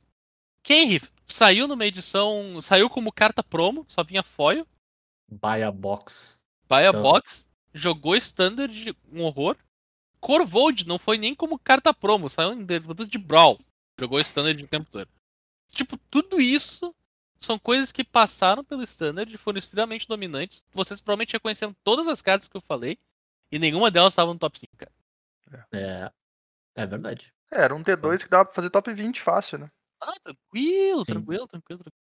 Sim. Fora as cartas de outros formatos que a gente falou, né? Não, e tipo, Uhum. isso que eu não botei carta complementar, não coloquei a Nax, não coloquei o. O. Cara, como é que eu esqueço o nome de Planeswalker, cara? Tipo, Planeswalker é uma das partes principais da história do troço. E eu consigo esquecer. O Luca? o- Isso, Luca, obrigado, cara. Isso que eu não coloquei o Luca, que fez a, a Kuma jogar agora no final. Sim. É, esse tipo de carta complementar que fez o troço, eu não falei. E tá indo embora É. também. Sim. Rotação é sempre bem. É um evento, né, cara, no fim É? das contas. É, é o nosso ano novo. No fim das contas, né? O novo jogador de Magic em set... agora em setembro. Sim, É, até porque rotação, cara, a gente nem sabe o que, que vai vir, mas pelo fato de que vai mudar, tá aí o hype suficiente. Uhum. Exatamente. Exatamente. Então, antes da gente só encerrar, vamos passar pelo nosso top 3. Vamos. top 3 O no- definitivo. Não, e, e lembra que a gente falou, não, a gente vai mudar o sistema de pontuação pra garantir que a gente tenha uns overlap ali e as coisas mudem. Não, Só dessa uma vez carta de overlap. Só uma carta de overlap. Sim. Então, em, em terceiro lugar, com três pontos, nós temos os cinco castelos, Elspeth Conquers Death, Uro, Oak e Kina. Ah, retiro o que eu disse. Duas cartas terão overlap. É, E por dá. consequência, e por consequência, seis, né? Tem os É. castelos. Em segundo lugar, nós temos Oráculo de Taça, Ruptura do Submundo e Tufão de Tubarões. E em primeiro lugar, com cinco pontos, nós temos Embercleave, basicamente deck de food, né? Exemplificado por gato, ganso, forno e trilha. Acertei tudo, né? São Gato, esses- ganso, quatro, né? forno e trilha, exato. Show. A Raposa Florescente e a Disputa Mística. Então, a gente tem uma mítica e um monte de incomum. Cara, isso é muito bom. Muito Se bom, a gente né? não tivesse acertado a Embercleave, o nosso primeiro lugar ia ser tudo carta que não é rara. Fica a dica, standard só sem carta rara e mítica. porque daí tu pode imprimir as cartas rara e mítica pra estragar, ó, que estragaria o T2 pros outros formatos, tudo não importa. Fica só, tipo, transforma o T2 num peasant. É Outro- peasant, né? É peasant. Sim. Cuida, cuidado com a tua sugestão, velho. A última vez que alguém olhou pro, pro maluco e disse pra ele jogar sem carta, o cara criou o comando. Ah, meu Deus do céu. Meu Deus, essa piada e a piada do, do banimento no Pauper, onde vão banir as básicas, é, é tipo. ah, minha nossa. Ah, meu Deus. Tá. E é isso então, né, pessoal? A gente passou aqui pelo nosso adeus dessas edições. Adeus no Standard, elas vão seguir por aí. Várias dessas cartas ainda têm impacto em diversos formatos aí, então a gente vai seguir vendo algumas delas. Outras a gente provavelmente não vai ver mais. Então, obrigado algumas. Graças a Deus vocês estão indo embora outras, como a gente já falou algumas vezes aqui no decorrer desse episódio. Mas fiquem ligados que agora a gente vai começar a falar de coisa nova de novo, né? O, a gente acabou dando uma mudada na nossa pauta porque as edições estão saindo cada vez mais cedo. Então, semana que vem a gente já vai estar falando dos spoilers de Innistrad, porque já vai sair na sequência também. Então, fiquem ligados aí que a gente vai começar a falar do que, que vai impactar e vai tomar o espaço dessas cartas agora que estão indo embora. E a gente torce bastante também para que essas edições que estão ficando consigam conquistar o espaço que elas não tiveram nesse período, né? Então tem bastante sinergia ali em Kaldheim, em Zendikar, em Strixhaven, que não teve espaço quase nenhum. E talvez agora seja a chance delas brilharem. Afinal de contas, quer queira que não, pelo menos a gente já olhou para elas uma vez, então a nossa resposta padrão é tentar ver se funciona agora, né? Hum. Aquela coisa que a gente pensou antes, será que agora cola? Talvez cole. Então vamos ver o que, que vai acontecer com o Standard nesses próximos meses aí. Chega a época do ano que nossos episódios têm duas horas de novo. É, esse aqui já vai ter quase isso, né? E... Mas é isso, cara. Se faltou alguma carta, tu tá consternado que o que a gente falou no Uro aqui, pelo amor de Deus, qual que é o problema de vocês botar o Uro num top de cartas dessas edições? Ou o contrário, tu achava que o Oco tinha que estar em primeiro porque ele realmente foi muito mais impactante. Manda tua opinião lá pra gente, conversa com a gente, diz como seria o teu top. Ah, como a gente viu o nosso top, ele. Tirando do Bernardo dessa vez, e eu tô positivamente surpreso, porque da outra vez foi o mais bagunçado possível. ah, Os nossos tops não tem cinco cartas, não, né? Então, tudo bem. Se tiver um pouco mais, se tiver um pouco menos, manda pra gente lá o que, que tu acha. Conversa com a gente nas redes, a gente tá sempre interagindo por lá. No arroba Cóleras e Dragões, tanto no Twitter quanto no Instagram, quanto no Facebook. Manda tua mensagem, acompanha a gente, a gente sempre fala quando tem, tem episódio ou coisas a mais por lá. Então é bom pra ficar ligado nos nossos próximos movimentos por aí. Ou vocês podem falar comigo e com o Bernardo direto lá no Twitter. Eu tô no arroba. arroba, arroba. O que, que eu falei? Arroba. Joba! É, no arroba jvitorfromhell. Eu sou o arroba BNR underline MTG. Ou vocês podem falar com pra gente por e-mail também no colerasdragões.gmail.com. A gente sempre lembra que o Coleras e Dragões está nos mais diversos agregadores por aí, então Spotify, Pocket Casts, iTunes, enfim, o que tu procurar, a gente vai estar, mas se por algum acaso tu, tu usa algum mais alternativo, algum que a gente não tá, não tem problema nenhum, manda uma mensagem pra gente que a gente disponibiliza por lá. Porque o que a gente quer é que a gente seja acessível do jeito que for confortável pra ti, não precisa ficar procurando ou buscando ou baixando uma coisa só pra ouvir a gente, não faz nem sentido. E a gente volta semana que vem, então, com um episódio falando aí, sim, sobre spoilers de Innistrad Caçada Meia-Noite, sobre a virada do Standard mesmo. E é legal dizer qual Innistrad que é, porque vai ter duas, né? é bom pontuar que dessa vez a gente vai falar de Innistrad Lobisomens, porque esse é o jeito mais simples de falar. Então a gente volta na semana que vem com mais um episódio pra vocês, galera. Valeu, abraço. Tchau. Falou, pessoal. Cat goes meow, bird goes tweet, and mouse goes squeak. Cow goes moo, frog goes croak, and the elephant goes toot. Ducks say quack, and fish go blub, and the seal goes ow, ow, ow. But there's one sound that no one knows. What does the fox say?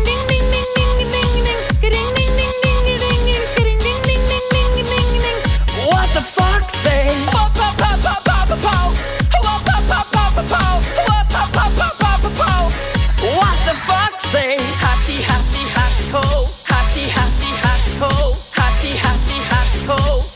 What the say?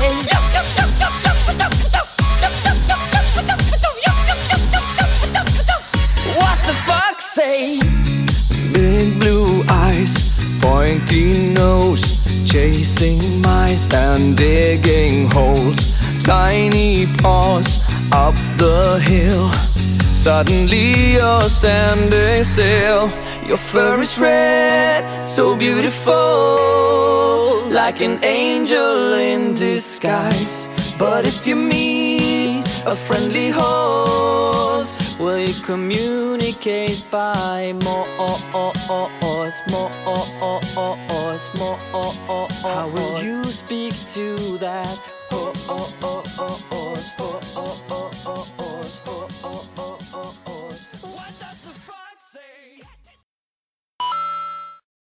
Ô meu. Hum. Eu não acredito que eu só me liguei nisso agora. Eu podia ter botado o Yorion no meu top e justificar ter 20 cartas a mais do que o normal. É, eu pensei nessa, nessa ideia também. Ah, Eu, ele te obriga, né, cara? eu tentei me mais. comportar nesse porque eu no último eu aloprei demais. Eu, eu decidi que eu ia fazer uma pirâmide. Quando Eu- quando eu, decidi, que eu- que eu- quando eu decidi que eu ia botar os cinco castelos, que eu queria botar quatro companions e que eu tinha o parzinho em segundo lugar ali, eu pensei, eu vou fazer uma pirâmide. Aí eu tive que inventar o Kina. o Kina tá tipo, muito perdido no meu top. Tipo assim, eu, eu, eu até. Eu, o que eu falei não é Faz mentira. sentido, faz sentido, mas dava É. pra ver que tu tava tentando justificar ele. É, eu tive que justificar ele, porque ele não tá perto do impacto dos outros Não, dois. né? nem um pouco. Peraí, já volto. Mas eu, tive, eu Ah. tive que, eu tive assim, tá, beleza, eu tenho argumento pra usar. Mas eu vou ter que usar, tá ligado? Eu não vou conseguir não usar. Sim. Mas É eu, eu- muito bom. Eu achei interessante que a gente rotacionou, tipo, a roubalheira no, no Uhum. top.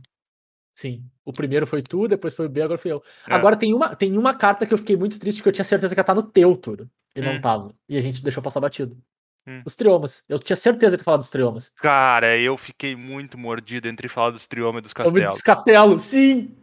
E Eu aí eu pensei, o dos vai dois. falar dos Trioma, eu vou falar dos castelos. Eu Eu não pensei queria falar isso, dos assim. dois. E aí, tipo, quando eu decidi, eu até pensei, quando tu falou dos castelos, eu pensei, pá, eu vou mudar o meu rapidinho aqui, eu vou falar dos trioma.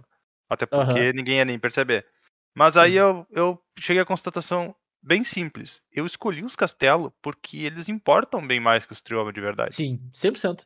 E, cara, os trioma é legal, mas eles. Tudo que eles têm de bacana, eles também têm de ser um design muito fácil, sabe? Preguiçoso até, né? É. É, Então eu é concordo. Concordo 100%. Eu fui pelo mesmo caminho, assim. Mas eu tinha quase certeza de até falar pelo, pelo impacto de Commander mesmo, porque, porra, são uns terrenos bons pra Commander. São, são os terrenos bons pra Commander. Inclusive, eu tenho que me incomodar bastante comigo mesmo, que eu acho que eu só tenho um ou dois deles. Não, come- começa assim, ó. Começa assim, ó. Abertura. Começou. Hã? É que começa, cara. Realmente tá dormindo. Ô, Bernardo, tu sabe que tu pode dormir antes da meia-noite, né? Cara, a gente reuniu o Megazord ontem, cara. Fui dormir às quatro da manhã. Tu sabe que não é crime dormir Uhum. cedo. né? Eu sei. Tipo. Não, só pra ter certeza, sabe? Que se tu, se tu um dia tu pegar no sono antes das duas da manhã, a gente te perdoa. Mas, cara, não, não adianta, cara. Se eu dormir às nove, eu vou acordar uma da tarde igual. Não, tu vai acordar Não. uma da tarde do mesmo jeito que tu acordaria se tu dormisse às quatro, mas não igual. Com É, certeza tu não vai estar igual. Tu vai ter dormido diversas horas de sono a mais. Não, mas a parte do pequeno overview T2 pra rotação eu deixei só porque tá Ctrl-C, Ctrl-V do passado. Porque no episódio passado eu perguntei se uma rotação vinha em boa hora. Eu acho que se eu te perguntar isso dessa vez, tu vai me matar de algum jeito através da internet. De verdade, eu acho que dessa vez tu vai descobrir um jeito de me matar através da internet. De algum jeito através da internet é ótimo. Eu, eu, eu acredito piamente que dessa vez é só cretino, tá? ligado? Da outra vez, tipo, a gente sabia, pô, tem, tem que dar uma mudadinha, tem que sair a Nissa aí, né? E esse Krasis também. Dessa vez é só triste fazer essa pergunta, né? Existe um pouco Cara- depressivo. O cara achava que a rotação ia melhorar o T2. Lembra? Lembra disso? É, é Peppered Farms Remembers, né? Ah, Cara, eu cara, escutei, eu escutei o episódio e a gente realmente tava muito esperançoso. É que Não, Muito rotacion- esperançoso. Toro rotacionou quando chegou o Drane, cara. Cara, Ninguém não aconteceu nada. vindo. Não Ninguém sabia o que aconteceu tava nada, vindo, cara. Não, mas o Bernardo, Não, não. nesse A caso já tinha o passada é chegando né? indicar. É, já tinha o Drain, já Ah, tinha chegando a. Zendikar. Exato. Ah, é É. que Zendikar, eu nem lembro que Zendikar existe. Cara, nada aconteceu. Aí é que tá. É. Nada aconteceu. Saiu casa em nada Zendikar? aconteceu. Tem o Não. Mamute, que é um terreno do outro lado. Meu Deus É, é do céu. tipo, é, é isso, né? É isso? Ah, é, é, pretty much, é o Isso, Mamute isso com o aí é terreno do outro lado. Zendikar. É, pretty much. Saiu os indicar, nada aconteceu. Saiu o Kaldheim, praticamente nada aconteceu. Aconteceu um pouquinho mais. Saiu, tipo, mais do que se indicar, né? Exato, mas foi mais. Tipo, o dragão, dragãozinho que faz tesouro, dragão. Zé- Ah, meu, eu, tá. eu, eu atiro uma pedra na, na, na, na moita ali na frente, sai mais coisa que indicar, meu. Isso é verdade. Zendikar é nada acontece feijoada, cara. Uhum. Cara, Kaldheim praticamente nada aconteceu, Strixhaven praticamente nada aconteceu. Essa que é a Strixhaven aconteceu menos que Kaldheim, inclusive. É, é. É, Kaldheim foi o mais impactante desse. Kaldheim Forgotten Realms eu nem pra sei. nós o, o Vorinclex, É, tem o deck de dragão, que é trouxe o, o Dragão do Tesouro e Uhum. trouxe o, o turno extra. Eu não sei nem se tem mais coisa É. do que isso. O terreno que é. que joga nos deck monocolor agressivo. Ah, isso não conta pra nada. Os decks Pô. monocolor, isso são uma bosta.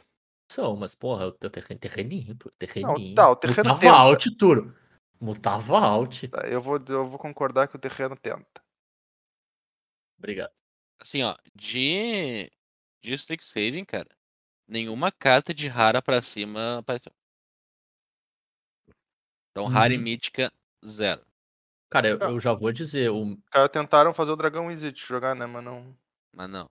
Tipo, outros formatos até algumas coisas ali apareceram porque é bizonho. Mas do standard, cara, só em comum. Uhum. as caras são de Commander, né? As míticas são de Commander. É isso aí. Imagina só que massa ia ser se eles banissem todas as raras e, míticas do D2, ficar só com um, formato de carta comum em comum. Aí eles iam poder fazer todas as cartas que eles quisessem pra Commander sem estragar o T2. Ou eles só podiam botar isso nas coleções de Commander, né? Já que tem coleção de Commander todo É, ano, bota as cartas de Commander na coleção de Commander. Pois é, então, eventualmente, quando tu tiver seis coleção de Commander por ano. Tu já Ah, tem. Não, não. Seis coleções inteiras de Commander por ano. Porque tu tem que entender a quantidade de carta de Commander que tu tem que colocar no formato. Ah, tu tem que colocar, entendi. É maior do que a, do que a gente, né? Tipo, é É. uma lei universal da física. É, não, então. Dois exemplo, corpos não ocupam o mesmo espaço ao mesmo tempo. tem que colocar, tipo, um X número de 70, 80 cartas de Commander no formato. Por ano. No mínimo. Uhum. No mínimo. E Isso tu é não pode fazer isso. Tá, dois decks. Vamos lá. Tá, não. É tipo 70, 80 daquelas top, né? Top. né? Porque, Hum, né? entendi, entendi. Então, tipo, tu não pode pegar e botar isso tudo num produto só. Ou dois produtos. Tipo, tu não pode botar 80 cartas top num produto só. Não faz sentido. Então, tu Uhum. te vê obrigado a colocar 10 ou 20 cartas de Commander em cada edição T2 que sai. Quando a gente tiver Hum. 6 ou 7 edição de Commander por ano, além das 4 ou 5 edição T2, aí talvez tu possa tirar as cartas de Commander das edições de T2 e colocar só nas edições de Commander, porque daí tu vai ter edição de Commander o suficiente para poder colocar a quantidade correta de carta top de Commander por ano no formato. Tá, Então tu tá me dizendo que se sai um produto com mais de 300 cartas, não cabem 80 dentro de 300. Top. É que tu tem que entender que tem que ser top. Se tu bota 300 cartas top dentro de um produto Não. de 300 cartas, não bota 300, tu bota 80 carta top. tu bota produto de 80 300 cartas top dentro do produto de 300 cartas, tu estraga o produto. Foi por isso que Modern Masters deixou Hum. de existir, por exemplo. Uhum, Era um produto estragado, entende? uhum. Foi substituído aí Devo- por Double Masters, que é um produto muito mais conciso, muito mais correto. Mas top. De- devolvam o meu estragado. É só isso que eu tenho pra dizer. Devolvam o meu estragado. Eu quero o meu estragado de volta. Eu não tô acreditando que o Marcos Mion tá na Globo. Sim, cara. O Marcos Mion tá na Globo. E o pessoal tá falando super bem do, do Caldeirão do Mion. Tá ligado que ele apareceu na Globo e eu olhei. Caralho, eu preciso reassistir episódios de Cover Nation. Pera aí, que? Caldeirão do Mion? É, o, o, o Hulk vai assumir o Domingão. Ah, é E aí- verdade. E aí o Mion foi contratado pro Caldeirão. Meu Jesus do céu. É, amigo, dança das cadeiras. Dança dos famosos, a literal Ah, agora. né? é, é o clássico, né? Eu acho que deve fazer uns. Deixa eu pensar. Quando foi a última vez que teve TV Globinho? Fazia uns 10 anos, pelo que o pessoal tava comentando. A, a TV Globinho faz 3 anos, cara. Hã? Não é mais tempo, cara. Não, é 3 anos. É o tempo que tá o programa da Fátima Bernardes no ar. Não pode, Bernardo. É mais do que isso. Eu vi um pessoal comentando no podcast esse tempo que estava apavorado com quanto tempo? 2012, cara. Fazem quase 10 anos. É, tá. Agora, agora, É, agora. eu, eu lembro que. eu- agora... eu- Ah, e 2012 foi ano passado, cara. É, não. Tu tá invertendo as coisas. É. 2000... e 2021 foi ano passado. Não, 2021 é esse ano. Não, pera aí, vocês estão tudo louco, cara. é que eu não podia dizer que ele tava bagaça. invertendo 2020, tá ligado? E aí não ia dar certo. Ai, ai. Ah, mas Porque, assim. porque quando eu escrevi no que- Google, encontro data de lançamento, preencheu como PS5, cara. Por causa das, das outras buscas? É. PS5 nessa Por merda. causa da- do que tu conversa, do, que- do, do, do que as pessoas que tu conhece fazem de pro- busca de coisa de PS5? Né? O Bozial estragou teu, a tua pesquisa aí, cara. Oh, no. É, a culpa é do Bozel, não é minha. Exato. Se fosse minha, não ia ser PS5. Exatamente. PS5, Ia PS5, ser- PS5, PS5. Ia ser qu- qu- quanto custa o League Pass. PS5, PS5, PS5. Ai, ai. Bah, ô, meu. Eu percebi que eu sou meio, com- meio, meio, meio burro, eu acho.